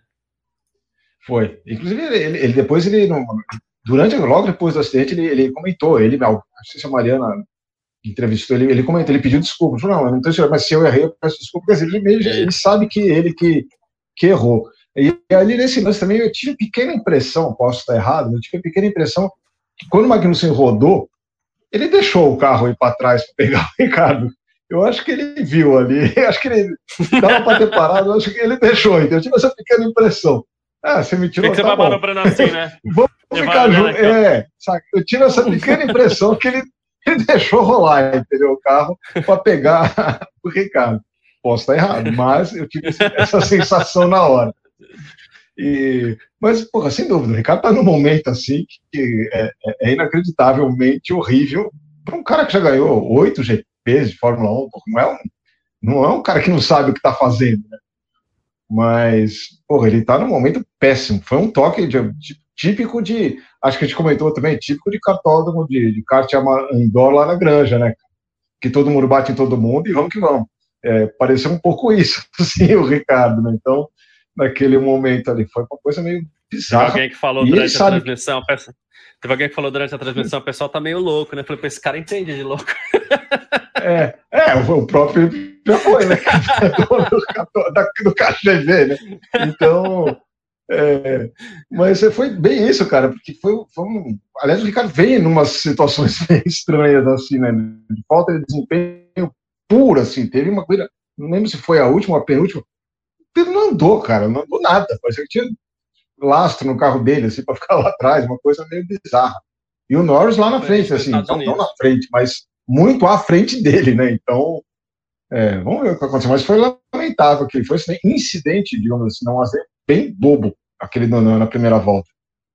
É. Foi, foi, foi, foi bobo, foi feio, foi o, o foi juvenil, né, Vitor? É. Foi, foi, foi. É. Cara, é uma pena a gente ver o Ricardo talvez terminando a carreira dessa maneira, né? Então, a gente sabe que a última corrida dele como piloto titular é em Abu Dhabi, né? Pode ser que ele volte no futuro a ter uma vaga de titular, mas o fato é que é, ele pode estar encerrando a carreira dele no domingo que vem. Então é uma pena que seja dessa maneira que ele esteja terminando aí, pelo menos essa sua primeira passagem pela Fórmula 1. É, ah, não tem muito comentar sobre os. Vocês falaram tudo. É, fez bobagem, não tem muito o que dizer, cara. É, é, uma pena que. Uma pena, mas que também para o Magnussen, né? Que fez a pole ontem, comemorou o pontinho da sprint, que, sinceramente, terminar em oitavo ali mesmo largando da pole, já foi muito para ele, porque a gente sabe quanto o carro da Haas não é competitivo. É, hoje, acho difícil que ele pontuasse, mas lá, né? Vai saber, a corrida também foi tão maluca que às vezes cai alguma coisa no colo para é. ele, mas ele viu a corrida terminar logo no começo. É. Um cara que eu queria comentar também, o Vitor, é, que foi minha aposta ontem, foi uma aposta muito consciente, assim, porque eu esperava muito que hoje fosse o dia do Hamilton dar show outra vez, né? Eu estava visualizando alguma coisa um pouco nessa linha. E não é que não foi o que aconteceu, mas assim, ele fez uma grande corrida. Só que, claro, o incidente dele com o Verstappen acabou atrapalhando bastante, inclusive a estratégia dele ficou comprometida por conta disso, né? Ritmo, estratégia era para ele estar mais na frente, durante não era para ele ter perdido posição para Verstappen, para Pérez, ou para Verstappen não, para Sainz, para Pérez, né? Só que ainda assim foi uma grande corrida do Hamilton, né? Só não veio a vitória que a gente esperava, que a torcida estava esperando, não, não, manteve o recorde dele. Só tem mais uma chance em Abu Dhabi, que vai ser difícil, mas ainda assim fez uma grande corrida, né? Fez, fez sem dúvida nenhuma. Foi uma grande corrida do Hamilton. É... Cara, ele, ele, na verdade, eu até lamento que ele tenha tido aquele pit stop, né? Aquele segundo pit stop que ele também não ficou nada feliz de parar. No é. momento que a equipe chama ele, ele fala: Não, mas os pneus ainda estão bons. Ele fala: Entra agora nos boxes. E aí a equipe explica que acredita que era melhor parar naquele momento e colocar os pneus macios. Eu, sinceramente, não, não, não, a gente não tem acesso à telemetria, mesmo se eu tivesse, não ia saber ler, mas. Uh, cara, eu chego a pensar que, sei lá, não daria para tentar ir até o final sem parar com os pneus médios? E aí ver se o Russell chegava, porque ali naquele momento o Russell parando, é, o Hamilton voltar, é, na verdade, o Russell voltaria, sei lá, 15 segundos atrás do Hamilton e teria aí 10 voltas para tirar. Por conta do safety car, né, é, aí sim haveria uma diferença de pneus muito grande, né? Provavelmente até o Hamilton pararia, mas contando que ele não parasse, o resultado seria o mesmo, mas tentaria alguma coisa. O fato é que não deixaram ele tentar nada, é, só teoricamente deixaram eles livres para disputar ali no final, mas o Russell era mais rápido, sem contar que o Russell estava com o carro inteiro. A gente sabe que o Hamilton perdeu uns pedacinhos de assoalho no toque com o Verstappen. Uhum. Então a corrida dele foi muito boa, é, digna do que ele fez no ano passado aqui no Brasil. Óbvio, o resultado não foi o mesmo, longe disso, mas é, também foi uma corrida de recuperação, é, com belas ultrapassagens. É, muito legal ver, e, e, é legal também ver o público comemorando também todo, cada ultrapassagem dele. Ah, então, foi, foi, foi até. Ele, ele foi mais ovacionado tomando o toque do Verstappen, tendo que recuperar, do que ele seria se tivesse largado e terminado em segundo, porque provavelmente ele não ia passar a corrida inteira sem passar ninguém. é isso mesmo. Corrida do Hamilton para você, Cadu. Cara, eu concordo bastante com, com o que o Victor falou agora. É, obviamente ele foi prejudicado naquele toque no início, mas é, talvez se não tivesse o toque, quem sabe ele tivesse mais chance de de repente passar o Russell, não sei. Mas não dá para a gente chutar, né? Mas de qualquer forma, eu acho que ele mandou muito bem, foi, foi bem legal, e é muito legal também ver a torcida reagindo, né, para com, com ele, assim, vaiando o Verstappen naquele momento foi, foi, foi, engraçado, né? Porque aí você vê a, a, a coisa vira a torcida pura mesmo, né? parecendo um jogo de futebol, né? Aquela coisa da galera. Da casa. gritando, né? Então, mas ele mandou muito bem, fez uma corrida, considerando até que ele teve danos no assoalho, pô, ele mandou muito bem. A Mercedes estava muito rápida. Eu, gostei de ver isso, achei legal, que traz mais a disputa, aquilo que a gente já comentou, traz esse elemento da, da disputa mais dura, né? Que a gente gosta de ver, né? Então, é, curti muito, gostei da corrida dele. É, óbvio, não foi a vitória, mas foi um, acho que um resultado bem legal. E o, o, o mereceu também a, a, vitória. É um cara muito bom. A própria Mercedes aposta nele para o futuro, né? Então foi legal. Eu gostei, mas eu gostei bastante da corrida do Hamilton também. Boa. Uh, Vitor, a gente tem declarações dos três primeiros para a gente faz um tempo que a gente não faz isso aqui no Parque Fechado, até te peguei um eu pouquinho vou... de surpresa, é. né? É, é. é não. Vou pegar aqui. Um pouco. É, ô louco, meu, sabe, faz ao vivo, né? Mas. Não, eu já é... pego aqui rapidinho e conto para vocês a, as declarações. É... é isso, eu já, eu, já, eu já aviso que eu tenho elas aqui. Então, enquanto o, o Victor pega as declarações aqui, Cadu, é, uma coisa legal aqui que eu queria comentar também, que é, eu tinha notado, tinha esquecido de jogar aqui para vocês antes de pedir a declaração, mas o Thales Fernandes lembrou a gente. Ele falou assim: ninguém vai meter o pau na direção de prova pela demora nas decisões do safety car, né? Ele falou: perdemos duas voltas da corrida por, no, por, pelo fato deles não terem avisado o Tsunoda que eles teriam que ultrapassar os líderes no safety car. É, eu, eu, eu acho assim: safety car, você tem que resolver o mais rápido possível. Né? A gente já debateu muito a questão safety car, virtual safety car. Assim, ok, safety car, vamos resolver rápido, porque cada volta a mais de safety car na pista é uma volta que roubam da gente de corrida, Exato. de disputa. Então, tem que tentar tirar o safety car ao máximo, é, no mínimo de tempo possível, né? Aí, de repente, aparece a decisão é, da direção lá: ó, os carros 23 e 6 podem ultrapassar os líderes para recuperar a volta, que é o Albon e o Latifi. Né? Faltou dar ordem para o 22 também. E o Tsunoda, uma coisa que, que, que até percebi, ele vai se embrenhando entre os líderes ali, que ele vai meio que na carona do, do Albon e do Latifi. Aí acho que alguém avisa para ele, fala, não, calma, não tem ordem para você. E ele fica na frente do Sainz. E de repente, ainda sob safety car, ele sai da frente do Sainz. E, a direção de prova meio que se perde um pouco com isso. Né? É, é, atrapalhada também, e a direção de prova tem cometido algumas atrapalhadas esse ano em momentos de safety car, que olha, eu vou te falar, né, Cadu? Difícil, né? Não, difícil, cara. Começou, eu acho que o desde a Abu do ano passado, essa história de safety car tomou um tamanho na Fórmula 1 assim, é meio impressionante. Porra, é, parece piada piada de mau gosto, os caras mandam dois carros passarem, todo mundo para se, se, posicionarem corretamente, e deixa um. É, talvez aquele momento que você citou, dele meio que, se, meio que foi meio na cola do, do, dos outros dois, talvez a AlphaTauri tipo, tipo, tenha falado, a gente não sabe, mas tenha falado, vai, né, você também tem que se posicionar. E é. aí, como não veio a ordem para ele, a mesma pessoa falou, não, não, não vai, não vai mais.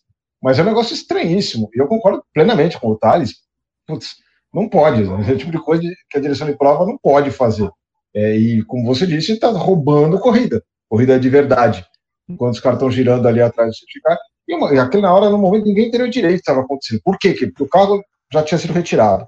É, e os caras continuavam lá. Até o primeiro momento, sim, você viu os retardatários ali, mas é, ficou uma coisa esquisita, cara. É, é realmente está complicado a direção de prova. Os caras já trocaram é, o Michael Masi caiu fora no início do ano, é, que era diretor ano passado, até o ano passado. Colocaram dois diretores esse ano. Um já caiu fora também, que é um só que assumiu nas últimas quatro ou cinco corridas. E mesmo assim os problemas continuam. Então, é, tá um, um caso meio sério isso aí de direção de corrida aí. E acho que eles não estão conseguindo uma solução para isso, porque a cada vez acontece uma coisa diferente, principalmente com o safety car, né? É, é. Alguém tem que ou mudar a regra do certificado, deixar uma coisa um pouco mais simples, ou então os caras têm que entender melhor essa regra, porque tá, tá, tá complicado, tá roubando corrida, né? Você comentou. É, então, é, é, esse é o lance, rouba a corrida, em alguns casos, como aconteceu no Japão, e em menor grau, em bem menor grau, aconteceu na Itália também, você chega até a colocar os pilotos sob risco, Né? Porque, por exemplo, na Itália, a, a, corrida que acabou sob bandeira amarela, sob safety car, é, tinha trator na pista com os carros passando ali. Né? E isso há pouco tempo Sim. atrás já tinha ficado bem claro, não é para ter. Né? Aí no Japão tinha trator com carro passando na pista e, e pista molhada. É, aí agora a direção de prova se embananou nos carros que deveriam passar ou não. Né? E o regulamento até permite que, que, que a direção de prova escolha quem que ela vai deixar passar. É, a gente já debateu muito isso aqui, até com base naquilo que aconteceu no passado uh, entre o Hamilton e o Verstappen, mas que também não deixa de ter sido uma atrapalhada. Né? Então, assim, o safety car, a gente já gosta, a gente fica feliz, porque olha, vai reagrupar todo mundo, mas é bom já também ficar ali, ó, vamos ver a confusão que vai acontecer, porque a, a Fórmula 1 não tem lidado muito bem com isso, não. não a, o procedimento está estranho. Não, é aquela do Japão que você citou agora, do trator na chuva, com a chuva, na, na pista com chuva, aquilo era uma repetição do que aconteceu com o Júlio Bianchi. É, é. Foi a mesma assim, mesmo circuito, mesma condição de chuva, trator na pista e ele escapou, bateu e morreu alguns meses depois de consequência do acidente. Então, o Gasly ficou é, muito nervoso na hora, xingou, e com toda razão, porque é uma situação absurda. E o pior é que foi é. os caras puniram o Gasly por não ter desacelerado, assim, quer dizer, fica uma falta de critério total, assim, um negócio muito estranho. É, é isso. Nailzeira também, mais um superchat, obrigado, meu irmãozinho, valeu. Valeu. Colocou depois de hoje eu não fico mais triste do Ricardo sair. é, tem bastante gente nessa. nessa ô, ô Garcia, eu queria comentar rapidinho a história do safety car. Desculpa até se eu, se eu for redundante Ótimo, não, uma coisa que vocês falaram, mas foi uma coisa que me incomodou bastante, até porque a gente viu se repetir a cena exatamente igual em Abu Dhabi, é, mas óbvio que hoje não, não teve a mesma repercussão. É, em Abu Dhabi, se todo mundo bem lembra, né? Na verdade, Abu Dhabi teve duas coisas fora do, do, do que é o, o, procedimento padrão, né? Usual. Car, que, que a primeira coisa é que os, os retardatários, quando recebem a permissão para passar, a relargada é só na volta seguinte, não na mesma volta. E no caso em Abu Dhabi foi na mesma volta que eles foram liberados. E a outra questão, que acho que foi até a que mais incomodou as pessoas em relação ao procedimento em Abu Dhabi, é que só alguns retardatários tiveram permissão para passar e outros não. E a gente viu exatamente a mesma coisa acontecer hoje, em que é, tinham três retardatários e só dois foram liberados. É, e digo mais, é, teve um impacto no resultado da corrida hoje também. Não foi pela vitória, não foi pelo campeonato, mas o Tsunoda estava na frente e ele acabou perdendo a posição para os pilotos que descontaram a volta. Né? E ele acaba terminando atrás é, do Latifi e o outro piloto que também o Albon. descontou volta foi o Albon. Foi, foi o Gasly e o Albon, né? Que descontaram volta. Calma aí. O Não, foi, foi o Albon, e o Albon. Foi o Albon e o Latifi. Os, e ele acaba perdendo a posição para os dois, né? E, e salvo engano, ele estava na frente dos dois. Do Latifi eu tenho certeza, do Albon eu não tenho. É, mas ele, naquele momento, ele chega a ser ultrapassado. É, até a própria TV mostra uma Williams passando por ele e ele fica ali, que ele não sabe se ele tem que passar, se ele tem que deixar passar, mas o fato é que a FIA esqueceu, né? Existiam três retardatários, os carros 23, 6 e 22, e a FIA anuncia que só o 23 e o 6 podem passar. E o 22 ficou ali. E ele fica, acho que se eu não me engano, entre Sainz e Pérez. É, ele estava ali, perto, ele tava ali é. perto de uma Ferrari. É, então. Um e depois ele dá passagem para o Sainz, ainda antes da relargada. E que também está errado, ele não poderia Tudo fazer errado. aquilo. Então, e que também aí, teoricamente, o Sainz deveria ter sido punido porque ele passou em bandeira amarela. Né? Então, assim, é, foi tudo muito errado. É, e parece que a FIA tem em algum momento admite esse erro, porque a Mariana Becker, na transmissão aqui do Brasil, fala que a FIA esqueceu né, de falar que o Tsunoda tinha que passar os pilotos. Então foi, foi uma coisa bem, bem absurda. É, e eu digo que ela é absurda ainda mais nesse momento, depois de tanto repercussão lá em Abu Dhabi. A gente sabe que o diretor de prova tem é, prerrogativa para fazer o que ele bem entender ali na, na relargada, né, no, no procedimento safety car. Mas no caso de Abu Dhabi, né, se a gente for querer justificar Abu Dhabi de alguma maneira, ele também tira os pilotos que estão atrapalhando mais ali os líderes. enquanto hoje ele tira os que estão atrapalhando mais da metade para o fim do pelotão. E o é. cara que estava mais atrapalhando a briga pelas primeiras posições, que era o Tsunoda, ele não tirou. Então, assim, foi só uma grande besteira que foi, foi feita hoje. Minha sensação é que realmente eles esquecer, esqueceram do Tsunoda, né? Porque, querendo ou não, pela cronometragem, é, os pilotos eles são mostrados pela ordem de posição e não pela ordem que eles estão na pista, né? Então falou assim: ah, bom, e aí eles devem ter olhado lá pela janela e falaram assim: ó, ali, oh, tem duas Williams que não deviam estar ali, né? Que eles estão em último, eles estão no meio do pelotão, vamos deixar eles passarem. E não perceberam que tinha uma AlphaTauri também, porque eles devem falar assim: ah, a AlphaTauri não é tão estranho estar aqui, né? E simplesmente ficou, foi, foi bem absurdo. Enfim. É, e, é... Tanto é que, assim, a gente tem. O Tsunoda terminou em último, o Nicolas Latifi ele termina a 37 segundos do líder. O Tsunoda termina a uma volta. Ele não descontou essa volta. No fim das ele contas. não descontou, exatamente. Então, ele foi muito então, ele perde, né? ele perde essa, ele perde essa, essa corrida, assim, essa, essa, é, enfim, perdeu duas posições e ele inclusive é tipo, ele quase toma uma volta do Latifi, porque quando relarga, né, ele relarga ali numa posição em que ele tem que deixar todo mundo passar porque ele é retardatário. E ele estava ali em quinta, na, vamos dizer, na quinta posição da pista, eu acho. Ou... É, atrás do Sainz, é. Então, Sainz era. Quim, é, o Sainz era quarto. Quarto, era Russell, então, é. Hamilton, Pérez e Sainz. Então, e aí atrapalha, né? E, e ele acaba tendo que tirar o pé para deixar todo mundo passar. E o Latifi e o álbum só não dão uma volta nele porque eles ainda estão chegando, né? Eles ainda não chegaram no, na fila. Se tivesse chegado na fila, os dois carros da Williams tinham mudado uma volta nele também. Porque ele terminou 1 segundo e 12 atrás do Latifi. A volta Interlagos, vai, ela ali no ritmo de corrida é 1 segundo e 16.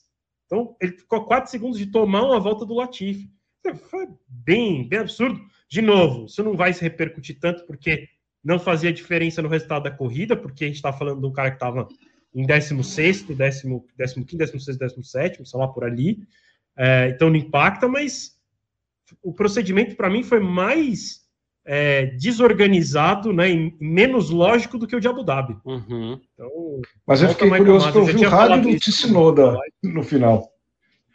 É verdade. Fiquei curioso para ouvir o rádio né, do Tsunoda depois disso tudo, cara. Verdade. É verdade, até uma coisa para se ouvir depois no, no, no F1 TV Pro para ver o que, que ele falou, né? De tipo, gente, e aí, o que está acontecendo? Né? É, deve ter sido um monte de pi, né? Pi, pi, pi. É, no caso dele, é, com certeza. E aí, Garcia, é, já mudando de assunto, se me permite. Claro. É, antes de dar ainda as declarações, que eu já tenho elas aqui, é, uma outra informação que ninguém viu, inclusive a gente, só fiquei sabendo agora, e até se você acessar o fmania.net agora, está o resultado corrigido. O Gasly foi punido após a corrida é, por exceder o limite de velocidade nos boxes sabe que esse limite de velocidade nos boxes não, normalmente não dá ponto Bom. na carteira, então não deve dar em nada em relação à punição lá de pegar uma corrida de gancho, mas ele perdeu duas posições na corrida, ele caiu de é, ele caiu para 14, ele estava em 12. Faz diferença no campeonato tal, mas enfim, só para registrar aí para todo mundo que teve essa punição do Gasly após o fim da corrida. Boa. Posso para as declarações? Por favor. Então vamos lá. George Russell, começando pelo primeiro colocado. Ele falou: que sentimento incrível. É, tem sido uma, uma montanha russa de emoções nessa temporada, mesmo nessa corrida. O Lewis era super rápido e quando eu vi o safety car, eu pensei: Jesus, é, vai ser difícil. E aí, nessa volta, né, a volta de retorno para os boxes depois da bandeira quadriculada, é, as memórias começam a transbordar, é, começando com minha mãe e meu pai ainda no kart.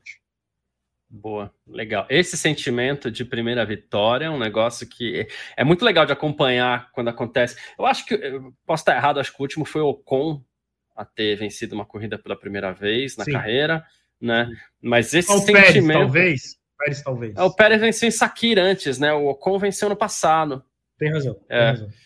E, mas esse sentimento é legal, essa energia que envolve essa, essa primeira vitória de um piloto é bem legal, né, Cadu? Com certeza. Cara, eu imagino se a gente, nossa, aqui, é, quando ganha a primeira vez no kart, já é um negócio assim sensacional. Você imagina como um cara tipo o Russell, que tem uma carreira inteira, um investimento gigantesco foi feito para ele chegar onde ele está hoje, é, o esforço, aquela questão toda de, família, que a gente sabe que os caras ficam longe de família há muito tempo, opa, desculpa, um tempão. É, então, é, eu acho que é uma sensação, deve ser uma sensação para o piloto, assim, algo inacreditável. Acho que justifica todo aquele choro que ele teve ali. Aí sim, choro, é, não igual o que eu falei do Leclerc, mas aí eu choro de verdade, de, emo, de emoção, né? De, de, da conquista e tudo mais. Então, eu acho que puta, é sensacional o cara conseguir isso. São, se a gente vê na história a Fórmula 1, apesar da quantidade de pilotos que já tiveram, de GPs que já aconteceram, quantos pilotos, quantos pilotos existem no mundo em, em carreira para a Fórmula 1 que tem chance de ven vencer um GP? Né? Então, eu acho que é um negócio, é, deve ser uma sensação muito forte, muito legal para o cara sentir, principalmente na primeira vitória, né? que foi o caso do Russell hoje. É. Até meio desajeitado o Russell para comemorar, né? Traindo uns pulinhos, ainda não sabe direito, né? Então você vê meio é. atrapalhado. Exato. É. Uh, temos mais, Vitor? Temos, temos sim. E aí, também antes de eu, de eu ir lá para o Hamilton, para a declaração do Hamilton, até para complementar a informação do, da punição do Gasly, de fato ele não levou nenhum ponto na carteira. É, os comissários ouviram agora há pouco o Ricardo Magnussen, ainda não tem um resultado final em relação a essa investigação. É, eles devem estar com os membros da equipe da Alfa Romeo nesse momento, também falando sobre aquela investigação que eu vi que o Raniel Souza aqui perguntou em relação ao lance do pit stop do Mick e da Alfa, se é só uma multa. A gente ainda está esperando o resultado dessa investigação. Provavelmente só uma multa, porque como a investigação é da equipe, não vai punir com tempo nem posições nenhum dos pilotos. Deve ser uma multa, talvez nem multa. Então, acho que multa uhum. seria o máximo é, que poderia vir. E aí, tem, tem outras duas informações em relação à punição. Tanto Verstappen quanto Norris tomaram dois pontos na carteira. O Verstappen tem sete pontos agora e o Norris tem três pontos. O Verstappen, eu não sei quando vence, porque tem 12 meses que vai vencendo é. os pontinhos, mas se ele entra com esses sete aí e demora eventualmente para vencer, eu diria que ele entra numa zona laranja já aí de, de, é. Se foram recentes, também. né? Se o primeiro é. foi recente, algo assim. Eu também não é. sei quando foi. E, e, deve ser tudo desse ano, acredito, porque do ano passado, se a gente for puxar, que dia que foi o Grande Prêmio de Abu Dhabi, é, vou até puxar. É, já deve estar tudo vencido. Até é. Abu Dhabi ele não deve ter tomado ponto, né? Então, não. Abu Dhabi, é, ele não fez nada, né? É, deve ser todos desse ano mesmo. Deve ser é. tudo desse ano. Ou seja, tem algum risco, né? Já entra numa zona laranja aí o, o, o Verstappen. O Norris chegou a ficar numa zona meio apertada esse ano também, mas os pontos já venceram, cai para três, né? E para o Norris está tudo, tudo certinho, tudo tranquilo. O lance é o Gasly, a gente fez até a brincadeira lá, porque ontem a, a, a Mariana Becker até falou na transmissão, né? Ela falou assim: olha, não sei, já estão brincando aí que o, o Gasly pode forçar alguma punição para não ter que cumprir isso com a sua nova equipe. Eu falei, parece no futebol também, quando você força o terceiro amarelo para ficar fora do jogo seguinte, né?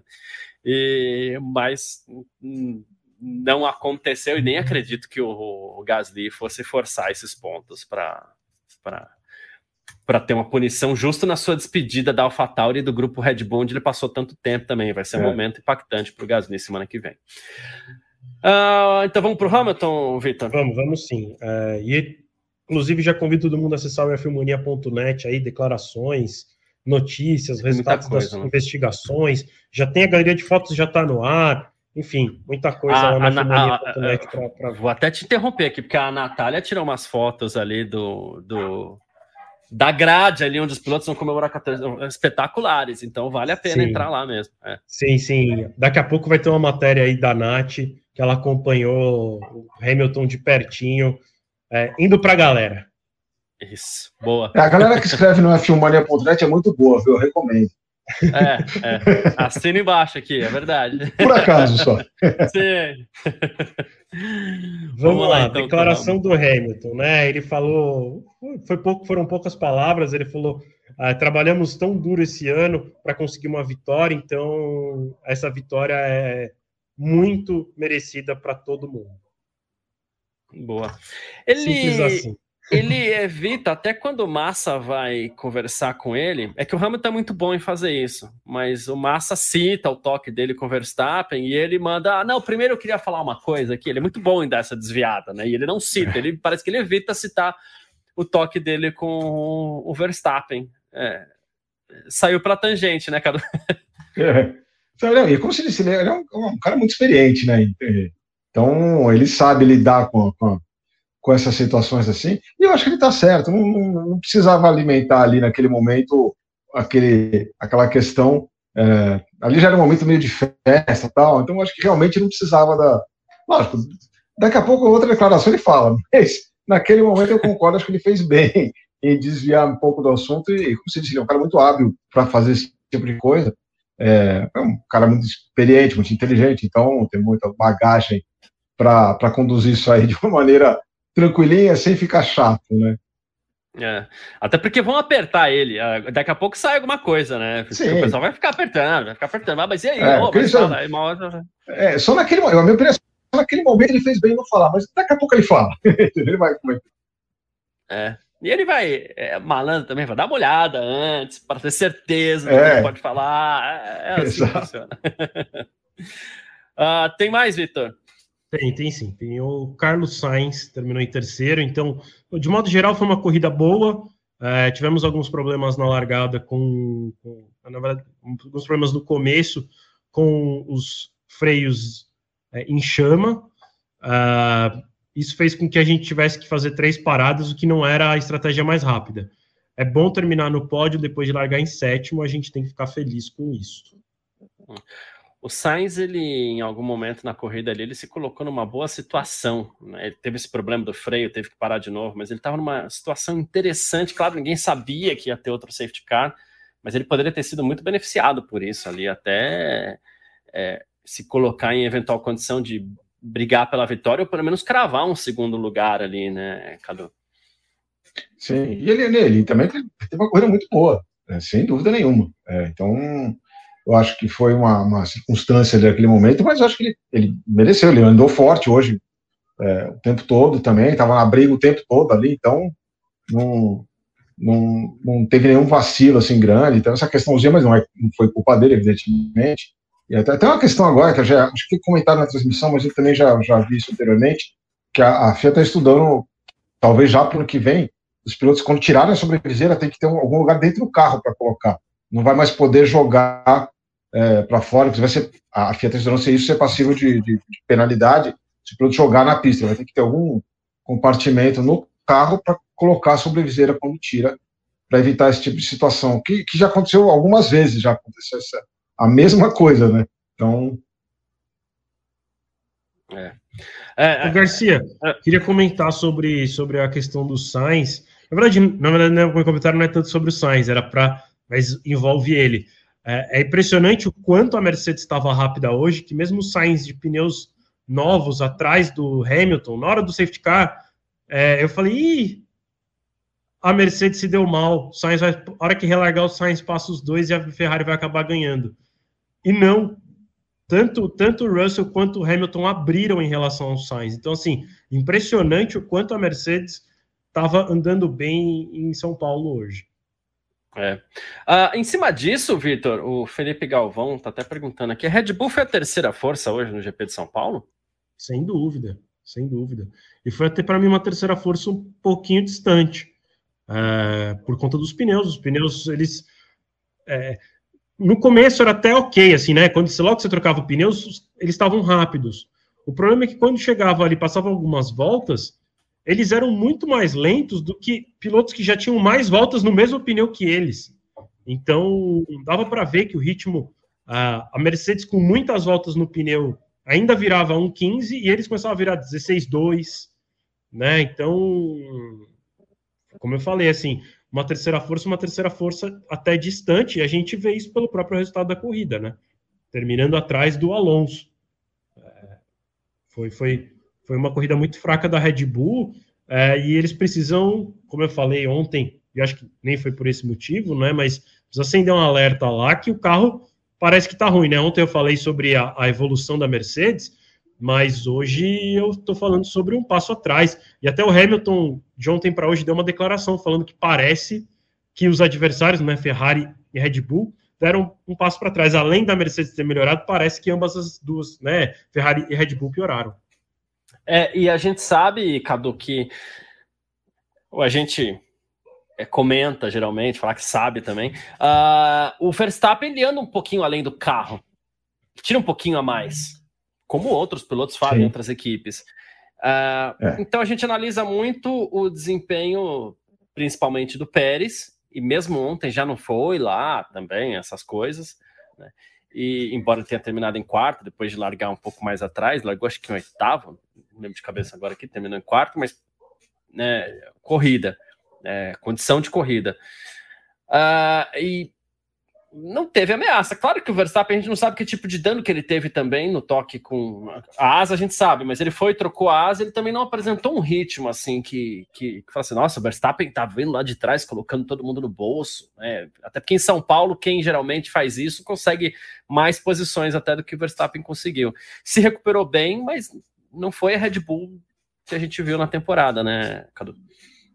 Não, exato, eles tiveram, como o Victor falou, e essa, essa, esse comentário aí do, do Hamilton é verdade, ele, ele, eu concordo, assim, parece que a Ferrari e a Red Bull deram um passo atrás, é, não se sabe por quê, e essa questão dos pneus que o Victor citou, realmente chama um pouco a atenção, porque foi a única equipe que teve isso, essa degradação tão rápida assim nos pneus, e algo que não acontecia até então na temporada, isso não aconteceu. A Red Bull, eles conseguiram gerenciar o desgaste dos pneus muito bem, não, pelo contrário, até otimizavam algumas corridas, demoravam mais que os outros para fazer a troca. Então, realmente causa uma certa surpresa, assim, é, é, estranho o que aconteceu em São Paulo, já desde ontem, já não estava funcionando, é, o desempenho realmente deu um, um passo atrás, é, a gente não sabe o que está acontecendo nos bastidores, né, mas é, é, é, estranho, é uma situação esquisita a Red Bull, é, e como você disse, o Verstappen não teve uma recuperação, assim, gritante. Talvez algum dano, mas assim, é, em princípio, pelo piloto que é e o carro que tem na mão, ele deveria ter vindo atropelando todo mundo, mesmo lá de trás. E isso não aconteceu. Ele foi recuperando posições, tal, mas até inclusive por outros fatores, não só por, por ele, meu desempenho dele, mas de qualquer forma foi estranho, né? Então, vamos ver o que vai acontecer em Abu Dhabi, se vai manter essa tendência de Mercedes para frente e Red Bull para trás. Tô curioso para ver o próximo final de semana que vai acontecer. É isso. Bom, a semana Garcia, que vem. Ah, vamos lá. Para complementar esse comentário, o assunto aqui do Verstappen, o último abaixo, o Pérez também. É, vou falar para vocês melhores. Não vou, não vou falar o tempo, porque senão a gente vai também aqui entrar muito no detalhe, mas melhor volta da corrida foi do Russell, a segunda do Hamilton, Sainz a terceira melhor volta, igual o pódio. Depois a quarta melhor volta do Alonso, a quinta só do Verstappen, Leclerc com a sexta melhor volta e o Pérez com a sétima melhor volta. Então, assim, acho que bem claro que a, a Red Bull não foi páreo. E assim, vou te falar que a diferença entre o Verstappen e o Russell, a volta foi de quatro décimos. Uhum. Tá? E mesmo a diferença entre Sainz e Verstappen, é a diferença de quase três décimos. Então, a diferença foi bem grande quando a gente olha para a melhor volta. E todos eles ali naquela reta final, depois do safety car, então carro mais leve, pneu macio, aquela coisa toda. Né? Exatamente. Ah, perfeito. Bom, o que, que acontece? É, a gente, eu acho que vale a gente fazer, porque a, a gente está tá vendo a luz ali no fim do túnel, a temporada está acabando, né? Semana que vem não tem mais. Né? Semana que vem pergunta de folga, vem Copa do Mundo, aquela coisa. o pessoal vai até dar uma esquecida em Fórmula 1, né? Fato é, uh, falta uma cadeira para o ano que vem. Essa cadeira não vai ser do Pietro, inclusive o Gunter Steiner literalmente falou não deve ser o Pietro, o anúncio deve ser terça-feira. Por outro lado, a gente tem um Enzo Fittipaldi aí assinando com a academia da Red Bull. O anúncio foi feito ontem. A gente aguarda também esse anúncio do, do Ricardo, né? deve ser confirmado como piloto de testes da, da Red Bull. E é assim que vem terminando a nossa temporada 2022, que foi legal, não foi talvez como, como a gente esperava, porque ano passado ela ofereceu muito, ofereceu uma disputa no final tal. Mas o que esperar dessas últimas movimentações aí, Vitor? Eu acho que principalmente no que diz respeito ao Enzo Fittipaldi entrando na, na academia da Red Bull. Não é piloto reserva, ele não entra ali como imediato. Se o De Vries tiver uma dor de barriga lá no jogo do Palmeiras, não vai ter Enzo no lugar dele, né? Mas assim. Teoricamente tá... é o Buemi, né? Provavelmente, sei lá. Também é, é meio é... estranho que. Faz tempo que é piloto. Que é, é. é, mas é ele lá, mas ele também não acompanha a Fórmula 1. Se Daqui a pouco vence a super licença dele também. Não, e eu digo mais assim, também ao mesmo tempo é. Se o. Se o. Como você falou, se o Gasly tivesse passado mal, ele não, nem veio. O Buemi nem veio para o Brasil, né? Então, uhum. sei lá. Tem que pegar no fim, a ser, é, ou iam pedir uma liberação para ser o Devry, ou ia ser o Huckenberg, que ia brotar no Brasil, porque ele também não veio para o Brasil. Uh, Mas ele tem uma cápsula onde ele se integra, assim. Isso. É. Aparece. Com o capacete na bolsa. só dois pilotos reservas vieram para o Brasil, que foi o Pietro e o, e o Devry. Né? Tanto que seria o Devry na McLaren caso o Norris não tivesse Isso. tido como correr hoje. Então, é, Vamos ver, é meio estranho, mas falando do, do, do da perspectiva de piloto brasileiro e, e, do Enzo também, cara, é muito bom a gente ver uh, que o ano, um ano muito bom do Enzo rendeu frutos, né? Vamos lembrar que o Enzo disputou a Fórmula 3, né? Lá atrás, e aí ele acabou é, tendo que parar, foi correr no automobilismo americano, na, se eu não me engano, no USF 2000, ele foi correr. Agora, eu não tenho certeza absoluta se era no USF 2000 ou se era na categoria acima. É, e aí, de repente, ele volta com um convite né, para correr na Fórmula 2, disputa algumas corridas, e depois ele fez essa temporada completa com uma equipe que a gente sabe que não é boa, e agora é a Charu. Eu ia falar, agora minha memória vai, vai contra mim, eu não consigo lembrar, mas é a Charu. É... Obrigado por me lembrar, deu branco. É, porque, nossa, consigo lembrar, consigo lembrar e veio. É, fez uma temporada pela Charu, que é uma equipe, acho que talvez seja a pior equipe do grid da Fórmula 2. Fez uma temporada muito boa até aqui, lembrando que ainda tem mais uma rodada dupla na semana que vem em Abu Dhabi. É, então vamos ver em que posição ele termina aí do campeonato, mas fez uma temporada muito boa e rendendo frutos, né? E acho que frutos é, de várias maneiras, né? Seja novos patrocinadores, então Banco do Brasil, é, Oakberry, é, surgindo ali na vida dele. É, ele agora tem patrocínio também da Eurofarma para a próxima temporada. É, ele vai correr pela Carlin na Fórmula 2, que está aí entre as melhores equipes, se não a melhor equipe da Fórmula 2 atualmente. Lembrando, de novo, acabei de falar, mas era um piloto que teve que sair da Fórmula 3 porque não tinha mais dinheiro para correr e aí volta num convite para terminar uma temporada, faz uma temporada completa, agora está indo para uma das melhores. Sofreu aquele acidente na Arábia Saudita no passado também. Bem que... lembrado, no final é, da temporada sim. do ano passado teve um acidente bem forte na Arábia Saudita, é, se machucou, é, e aí agora deve ter um, um 23 competitivo, a gente torce por isso, né? A gente viu o Drogovic também indo para uma equipe que era muito boa, ele não andou bem, voltou para a MP e foi campeão é, com, como eu falei, vários patrocinadores e que o coloca na academia de jovens pilotos da Red Bull. Sinceramente, não sei qual vai ser aí é, o quanto ou enfim, como a Red Bull vai contribuir para a carreira dele, se, é, se são apenas horas de simulador, enfim, ou se vai ter alguns finais de semana em que ele acompanha a equipe para entender melhor como funciona. É, essa história de academia de pilotos é sempre um lugar meio é, nublado é. né, nevoado de como funciona. A gente sabe que tem academias que bancam o piloto, e a gente sabe que tem academias que, na verdade, são completamente bancada, bancadas pelos pilotos. Então vamos ver, a gente está na torcida, ele é um piloto muito bom, é, e acho que tem chance aí de ser um, um piloto de Fórmula 1 no futuro. É, a gente tem aí o que está mais próximo. A gente tem dois pilotos próximos, mas eu diria que o mais próximo hoje é o Drogovic, né? Ele está na mesma posi posição que o Pietro, mas o Pietro já está nessa posição há vários anos, o que sempre nos leva a crer que é mais difícil, né? Se já não foi até agora, é difícil dele ir. Uh, e a gente tem lá o Drogovic como piloto reserva da Aston Martin a partir do ano que vem, mas já fazendo papel, né? O GP de São Paulo ele teve ali sempre vestido com vestindo as cores e a camisa da Aston Martin, fazendo é, visita com, com a imprensa, já falando como piloto de, da Aston Martin, e, a, até não lembro se foi a Nath ou o Gabriel que estão lá em Interlagos ainda fazendo a cobertura do GP, uh, foram tentar entrevistar ele ontem, se eu não me engano, e ele falou: ó, precisa pedir para a assessoria da Aston Martin porque eu não posso sair dando entrevista aqui em Interlagos, né? Uh, coisa que, sei lá, se fosse há um mês atrás, era só colar nele e dar entrevista, porque aí não tem é. todo o protocolo da Fórmula 1. Então ele já está inserido nesse protocolo. A gente sabe que tem o Van Dorn, que também é piloto reserva da Aston Martin, uh, então também não é que só tem ele ali na fila, tem mais um outro piloto, mas uh, o Drogovic é muito bom. espero que se não for pela Aston Martin, que em 2024 ele tenha aí uma vaga para ele, porque seria uma pena a gente, pelo menos, ele não ver ele fazer uma temporada completa na Fórmula 1 para entender o que, que, ele pode entregar. Exato. É isso aí que a gente tem pela frente.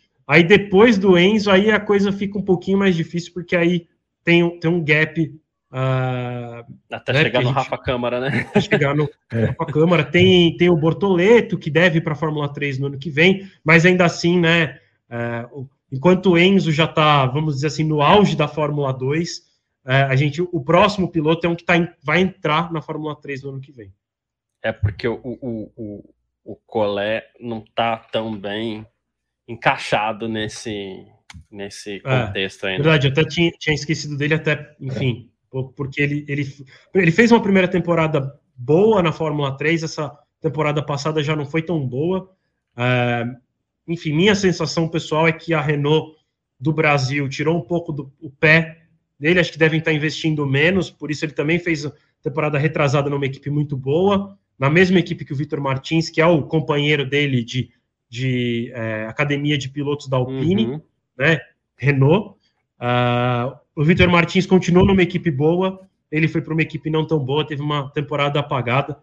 Uh, não sei, uma pena que tenha acontecido isso. Espero que para ano que vem a Renault volte, se foi isso, né? Ela volte a investir e a gente tenha o Colé numa posição um pouco melhor para continuar a carreira dele. Exato. Deixei passar, tem superchat aqui. Robson Souza, obrigado, meu irmão. Tamo Muito junto, obrigado, Robson. É. Ele falou: Hamilton com assoalho danificado conseguiu o mesmo ritmo do Gel, deve ser o George, né? O Russell. Se a Mercedes segura a parada do Hamilton, Hamilton teria ganhado. Tá aqui a opinião do Robson Souza. Obrigado pela participação mais uma vez. Cadu, é, mesma pergunta que eu fiz para o Vitor, faço para você também. Como é que você está visualizando esse futuro aí, já que a gente está chegando no final de temporada, então a gente começa a virar algumas páginas. O Enzo ele entra para fazer mais um ano de Fórmula 2, ele tem que batalhar uma questão de entrada na Fórmula 1 ainda, superlicença, tem, a gente sabe que tem todo um, um, cronograma a ser seguido, a gente não sabe nem se ele vai fazer treino, não tem nada ainda certo com relação a isso. Mas também estou para te falar que o, o, os adversários, vamos dizer assim, dele de Fórmula 2 não são adversários tão né? A gente tem o que? O Yuri Vips ele acabou saindo, né? Ele perdeu o apoio, mas é, é. é o Liam Lawson, é o Darúvala, nada que assuste muito assim, não com base no que a gente tem visto o Enzo pilotar, né? Exatamente, principalmente como o Victor comentou, ele, ele fez uma excelente temporada esse ano na Fórmula 2 por uma equipe fraca, uma das mais fracas da, da, da Fórmula 2. Então, se ele já conseguiu esse resultado numa equipe de média para baixo, é, na próxima temporada que ele vai estar com a Carlin, que é uma das principais, é, a tendência é que os, os resultados sejam excelentes, porque ele está pilotando muito, vai para uma equipe forte, então a tendência é que, que, que se não for campeão, vai estar tá ali na, na, entre os três primeiros, pelo menos, deve estar tá ali na frente.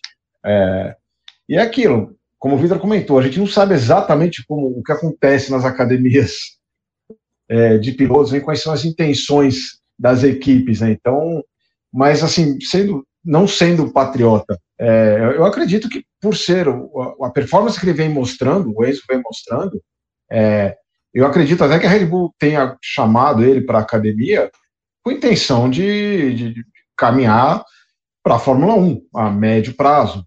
Então, porque também a Red Bull também não tem ninguém é, muito forte assim para substituir a galera que está aí. Isso, inclusive, talvez tenha garantido o Tsunoda ainda na, na, na AlphaTauri, porque não tem um cara para substituir. Porque para o resultado, o Tsunoda, em princípio, talvez estivesse fora esse ano já. É, ele próprio, quando, na, quando foi anunciada a renovação dele, com a falta ele mesmo falou que estava surpreso, que não imaginava que ia continuar na equipe. É, então, é, e eles não têm alguém para substituir. Talvez o Enzo seja esse, possa seguir esse caminho e ocupar essa, essa, essa brecha que existe dentro do programa Júnior da Red Bull. Vamos torcer que seja verdade isso que eu estou dizendo, né? Pra, porque aí é um brasileiro que está vindo forte, teoricamente entrando numa equipe, uma das principais da Fórmula 1, né? Apoiado por uma das principais. Então, mas basicamente é ele, o Drogovic, obviamente, que já está lá, é, mas por outro lado, ele está numa equipe que um dos pilotos é o filho do, do dono da equipe, é, não vai perder o lugar, e o outro é um bicampeão, com um contrato, acho que pelo menos de dois anos, um temperamento difícil. mais um, temperamento difícil, já está saindo chutando todo mundo da Alpine, vamos ver o que vai acontecer na Aston Martin, né? Mas, é, em princípio, contra a eleição de dois anos, com uma renovável por mais um. Então seriam três anos se ele continuar a cumprir todo o contrato, é, que a gente sabe que o contrato 1, como a gente já comentou, não é exatamente isso, mas se ele cumprir todo o contrato, o Drogovic tem um bom período de reserva, né? Então é, é uma situação complicada para ele. A não ser que surja uma outra oportunidade em 2024, vamos torcer para isso. Boa, perfeito. Bom, vamos para aquele nosso momento de sempre, né? Grande Prêmio de São Paulo, Grande Prêmio no Brasil. A prova de hoje foi muito legal e a gente elege aqui os heróis e os vilões do dia, como a gente sempre faz. Cadu, queria começar com você, que entrou primeiro na nossa live aqui no nosso parque fechado. Para você quem e você que está assistindo aí, inclusive, pode aproveitar deixar seu comentário que a gente vai pôr tudo aqui na tela. Conta para gente, Cadu, para você quem foi o piloto do dia hoje? Eu vou começar pelo vilão, tá? Para mim o vilão foi o. Não, o segura, segura. O vilão, o vilão, o vilão vai dar acabou. Oh, já foi, já foi, já falei. Dia. Tudo bem, Russell. mas Russell. Russell.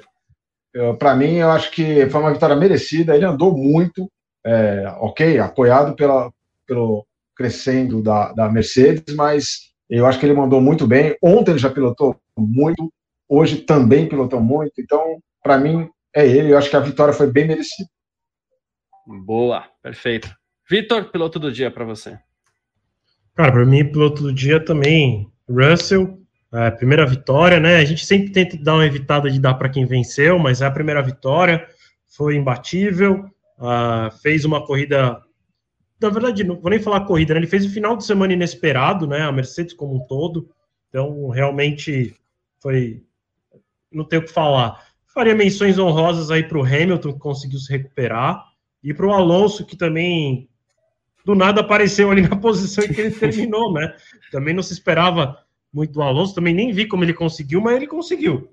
E escalou bastante para isso, né? Boa, perfeito.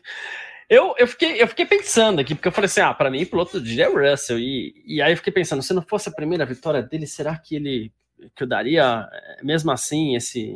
Eh, se eu faria essa escolha, né?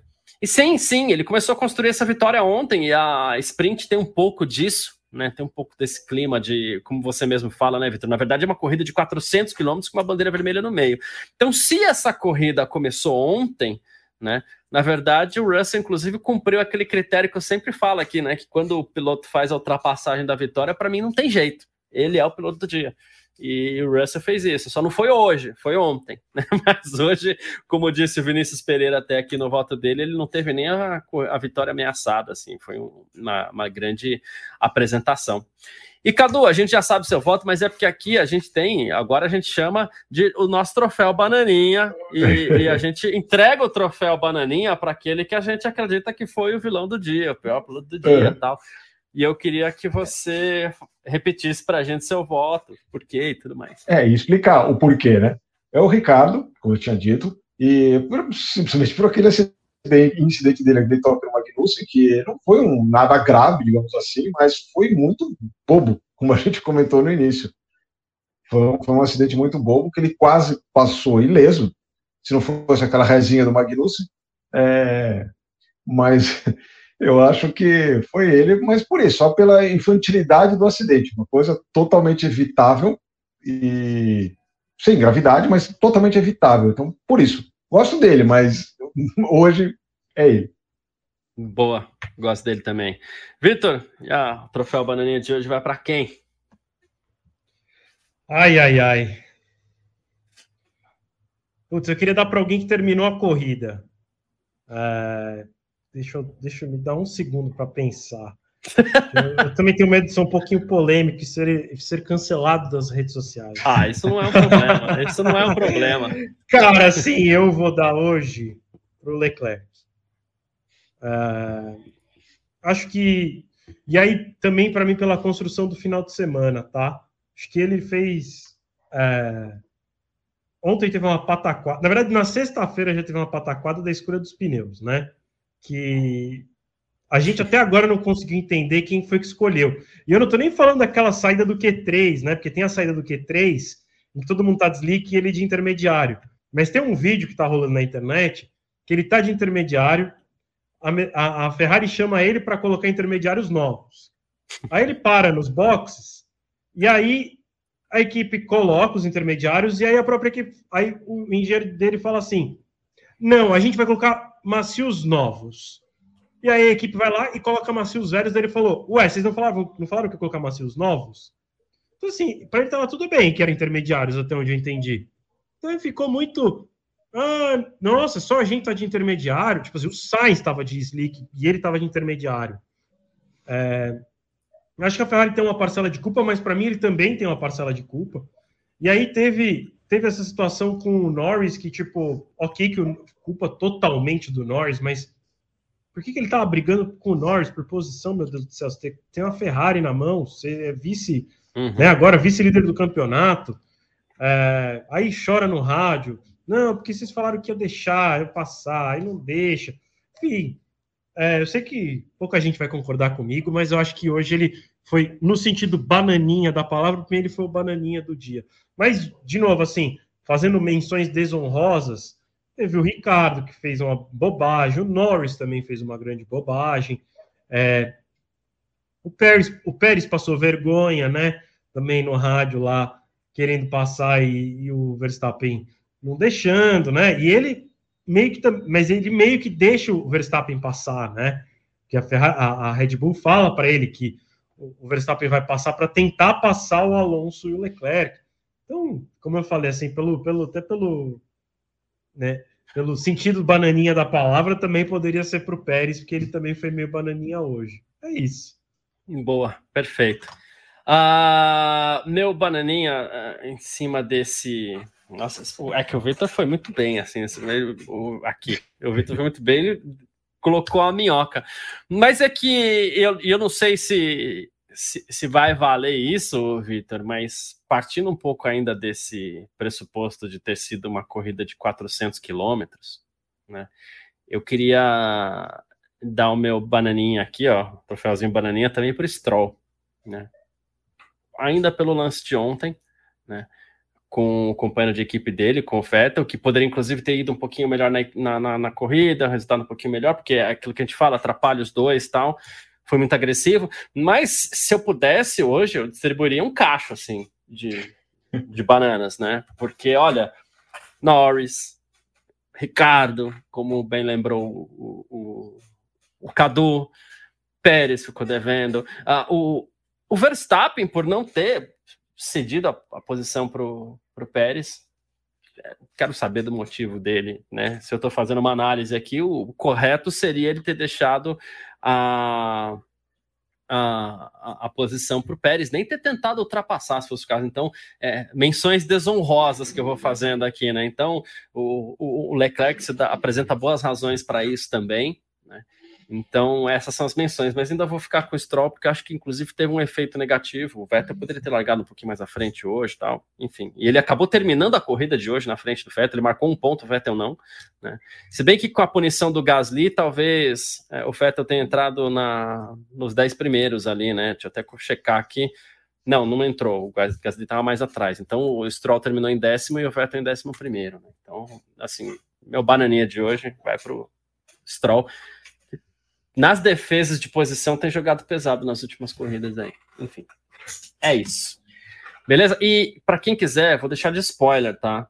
É, para quem quiser, vai lá na filmania.net que tem sim comentário, uma frase do Hamilton sobre o incidente com o Verstappen e tem alguns comentários do Verstappen sobre o incidente com o Hamilton. Já fica a dica aí no filmania.net, porque quero aproveitar aqui, Cadu, agradecer demais pela sua presença. Como falei, esperamos você mais aqui no nosso Parque Fechado, tá? E, e obrigado pela presença e seu comentário final aqui no Parque Fechado. Não, é só agradecer também pela oportunidade de estar aqui de novo. É, já tive que ir na sexta, hoje estou de volta, mas foi primeiro final de semana no ano, né? Vamos ver, no ano que vem a gente mais vezes aí participando aí, que é legal também. E, cara, gostei bastante da corrida de hoje. Final de semana GP de São Paulo é, foi bacana. Obviamente, por ser aqui sempre é um pouco diferente. É, até a nossa cobertura é diferente, com o Gabriel e a Nath lá no, no autódromo, então vem, as informações vêm quentes tal, é, é, bem mais legal isso aí também. Então, muito legal o, o GP, legal participar aqui. Obrigado, Garcia, obrigado, Vitor, abração para vocês, abração para todo mundo que está com a gente aí, e até a próxima aí. Isso, tamo junto. Obrigado mais, vez, mais uma vez, Cadu. Vitor, obrigado também. Eu sei que o Grande Prêmio Corridas no Brasil são sempre muito mais especiais também, né? Então, queria que você fizesse também o seu comentário final. E obrigado pela presença. Valeu demais, Garcia. Valeu, Cadu. Valeu todo mundo que acompanhou a gente até aqui. E não saia, tenho duas informações finais é, sobre, sobre o GP de São Paulo. É, a Alfa Romeo foi punida em mil euros. Uau! Sim, Uau. mil euros. deve ser o pre... deve ser. Acho que a porca da roda da Fórmula 1 deve custar mais que mil euros. É, então, tomou mil euros de, puni, de punição, né, de multa. Aí, quem tá curioso para saber o que foi, porque aí eu fui ler o documento também, porque ninguém sabe, né? Só falou assim: ah, vamos investigar o Alfa Romeo por um negócio no, no pit lane. É, um membro da Alfa Romeo, não envolvido no pit stop, então, um, sei lá, um engenheiro, né? Porque quem, quem faz as trocas de pneu são os mecânicos, um engenheiro, ou algum dirigente, ou sei lá, se não era só um grande maluco também, que às vezes não era um convidado, sei lá, é, foi para a frente da garagem, é, então ficou ali no pit lane, é, numa posição que, a, que os comissários é, consideraram é, desnecessariamente próxima a, ao local de pit stop da Haas. E por isso tomou a multa de mil euros. É isso. Se for invadir a pista, só custa mil euros. É... e aí, outra informação o valor do ingresso é sobre... para acompanhar é. o pit stop de perto. É, eu, aliás, é muito mais barato que, por exemplo, o ingresso na área VIP da, da, da Fórmula 1. É, mesmo com o euro estando pela hora da morte. É, a outra informação é em relação à investigação do Ricardo e do, do Magnussen. O Ricardo foi considerado culpado, é, toma dois pontos na carteira, ele vai a oito mas como ele não deve correr ano que vem, não é um problema para ele. É, mas ele toma três posições de punição no grid do GP de Abu Dhabi. Então, ele vai aí na sua última corrida, como eu falei, dessa sua primeira passagem pela Fórmula 1, largar três posições atrás da onde ele se qualificar. E... Aguarde, vem aí uma despedida melancólica de Daniel Ricardo. Pois é. E aí, pelos meus pois comentários é. finais, como o Garcia bem falou, GP no Brasil é sempre uh, ter uma emoção extra, porque né, a gente está lá fisicamente, né, nós três aqui ficamos trabalhando da redação, mas a gente tem o Gabriel e a Natália trazendo tudo diretamente do autódromo, então tem muita coisa exclusiva no filmania.net, nas redes sociais, é, fotos, né? Como, como a gente comentou, tem lá, eu até coloquei no link no chat aqui no YouTube, é, para quem está no YouTube, ou no Facebook, ou na Twitch, recebeu o link. Se você não está vendo por um desses três lugares ou chegou atrasado, está vendo a gente só agora, acesse o fmonia.net aí. Então, é uma matéria muito legal, porque a Nath conseguiu flagrar um momento em que os dois pilotos da, da Mercedes vão para o pit wall e encontram o público brasileiro que invadiu a pista para acompanhar o pódio de perto e a galera vai à loucura. Então, muito legal. Infelizmente, não tem vídeo, só foto, porque a gente não pode filmar nada lá em Interlagos, mas dá para ter uma, uma, uma, noção da emoção que a galera sentiu tendo eles ali tão pertinho. Deve com certeza ter sido muito, muito legal. É isso, a gente Está é, tá muito perto de encerrar o ano, mas ainda tem o GP de Abu Dhabi no próximo final de semana. Na sexta-feira já tem treino livre às sete da manhã. É, e aí a gente encerra de vez o ano e a gente parte para 2023. Aí com a gente vai terminar o ano com uma expectativa muito alta, né? Porque a gente algumas etapas estava com uma sensação que 2023 seria um domínio da Red Bull. A gente vê a Mercedes melhorando tanto, dominando o GP de São Paulo. É, vai saber o que eles vão conseguir lá em Abu Dhabi. De novo, é pouco provável que eles sejam dominantes ou até mesmo que vençam, porque é, um, são é uma característica de circuito muito diferente. Mas, cara, se eles vencerem lá em Abu Dhabi, se prepara que 23 vai ser como 21, né? A não ser que, a não ser que seja como 2019, né? Que aí é um domínio total da Mercedes, que a Mercedes é, conseguiu melhorar é. tanto que deixou a Ferrari e a Red Bull muito para trás. Mas não acho que é isso. Acho que a gente vai ter aí, a gente tem sinais de um 2023 vindo muito bom. E eu estou ansioso pelo GP de Abu Dhabi, principalmente para ver como é que a, a Mercedes vai se comportar já visando o ano que vem. É isso. Obrigado mais uma vez, todo mundo. Valeu, Garcia. Valeu, Cadu. Até a próxima. Acesse as nossas redes sociais, sempre o site é Filmania. Se inscreva no nosso YouTube, é Filmania. E acesse a filmania.net para ficar por dentro de tudo. É isso. É isso, perfeito. Obrigado a todo mundo que acompanhou a gente aqui. Valeu demais. Você que participou, você que não participou, né? você que curtiu só um pedacinho, curtiu tudo. Valeu demais, né? Foi mais uma corrida espetacular. Semana que vem tem encerramento da temporada né, o Grande Prêmio de Abu Dhabi. Então, sexta-feira a gente está de volta aqui com o nosso parque fechado. No sábado eu não estarei, né, eu estarei lá na Granja Viana disputando as 500 milhas, rental, né, então não estarei aqui, mas no domingo estamos de volta no parque fechado. É, é. no domingo estamos de volta aqui. E na quarta-feira tem a Filmaria em Ponta. Amanhã esse, esse, esse parque fechado aqui sai como podcast para você curtir nas, nas plataformas de áudio aí no Spotify e afins na terça-feira, né? Você. Amanhã, na verdade, assim, amanhã ao vivo, às oito, também aqui no canal da Filmania, você tem mais uma edição do, do Gen Z, com a Maria Clara, com a Giovana, que sai em podcast na terça-feira. Ambas também quarta... estiveram no autódromo durante todo Exato. o final de semana. Então, tem muita coisa para contar. Muito legais. Giovana, com uma outra visão, né? Ela estava ali é, como convidada do Pietro Fittipaldi, então uma visão que nem a gente como imprensa tem, que a gente, uhum. enquanto imprensa, não pode acessar as garagens das equipes. Ela foi para a garagem da Mercedes, foi para a garagem é, da Haas, então ela também vai trazer aí uma visão diferente. A, a Maria Clara estava como imprensa, então ela vai trazer as experiências dela enquanto imprensa. Ela, pela primeira vez, foi a primeira vez que ela foi para lá, vai contar um pouquinho para a gente uh, e para todo mundo que acompanhar aqui no F1 Mania, no Terra TV e nos outros canais. Isso, imperdível Gen Z amanhã também, que sai como podcast na terça, na quarta a gente volta com o nosso F1 Mania em ponto também, eu e o Gabriel Gavinelli, que também esteve em Interlagos junto com a Nath De Vivo, que na quarta já solta a primeira curva aqui também, são os vídeos dela, então tem muito conteúdo para você curtir aqui na, nas redes e nas mídias da F1 Mania, tá certo? Garcia, se você me permite, só um Sempre. último comentário, é, só avisando todo mundo, é, amanhã abre a pré-venda dos ingressos do GP de São Paulo de 2023, para quem é cliente do cartão Porto Seguro Bank. Na quarta, isso amanhã meio-dia.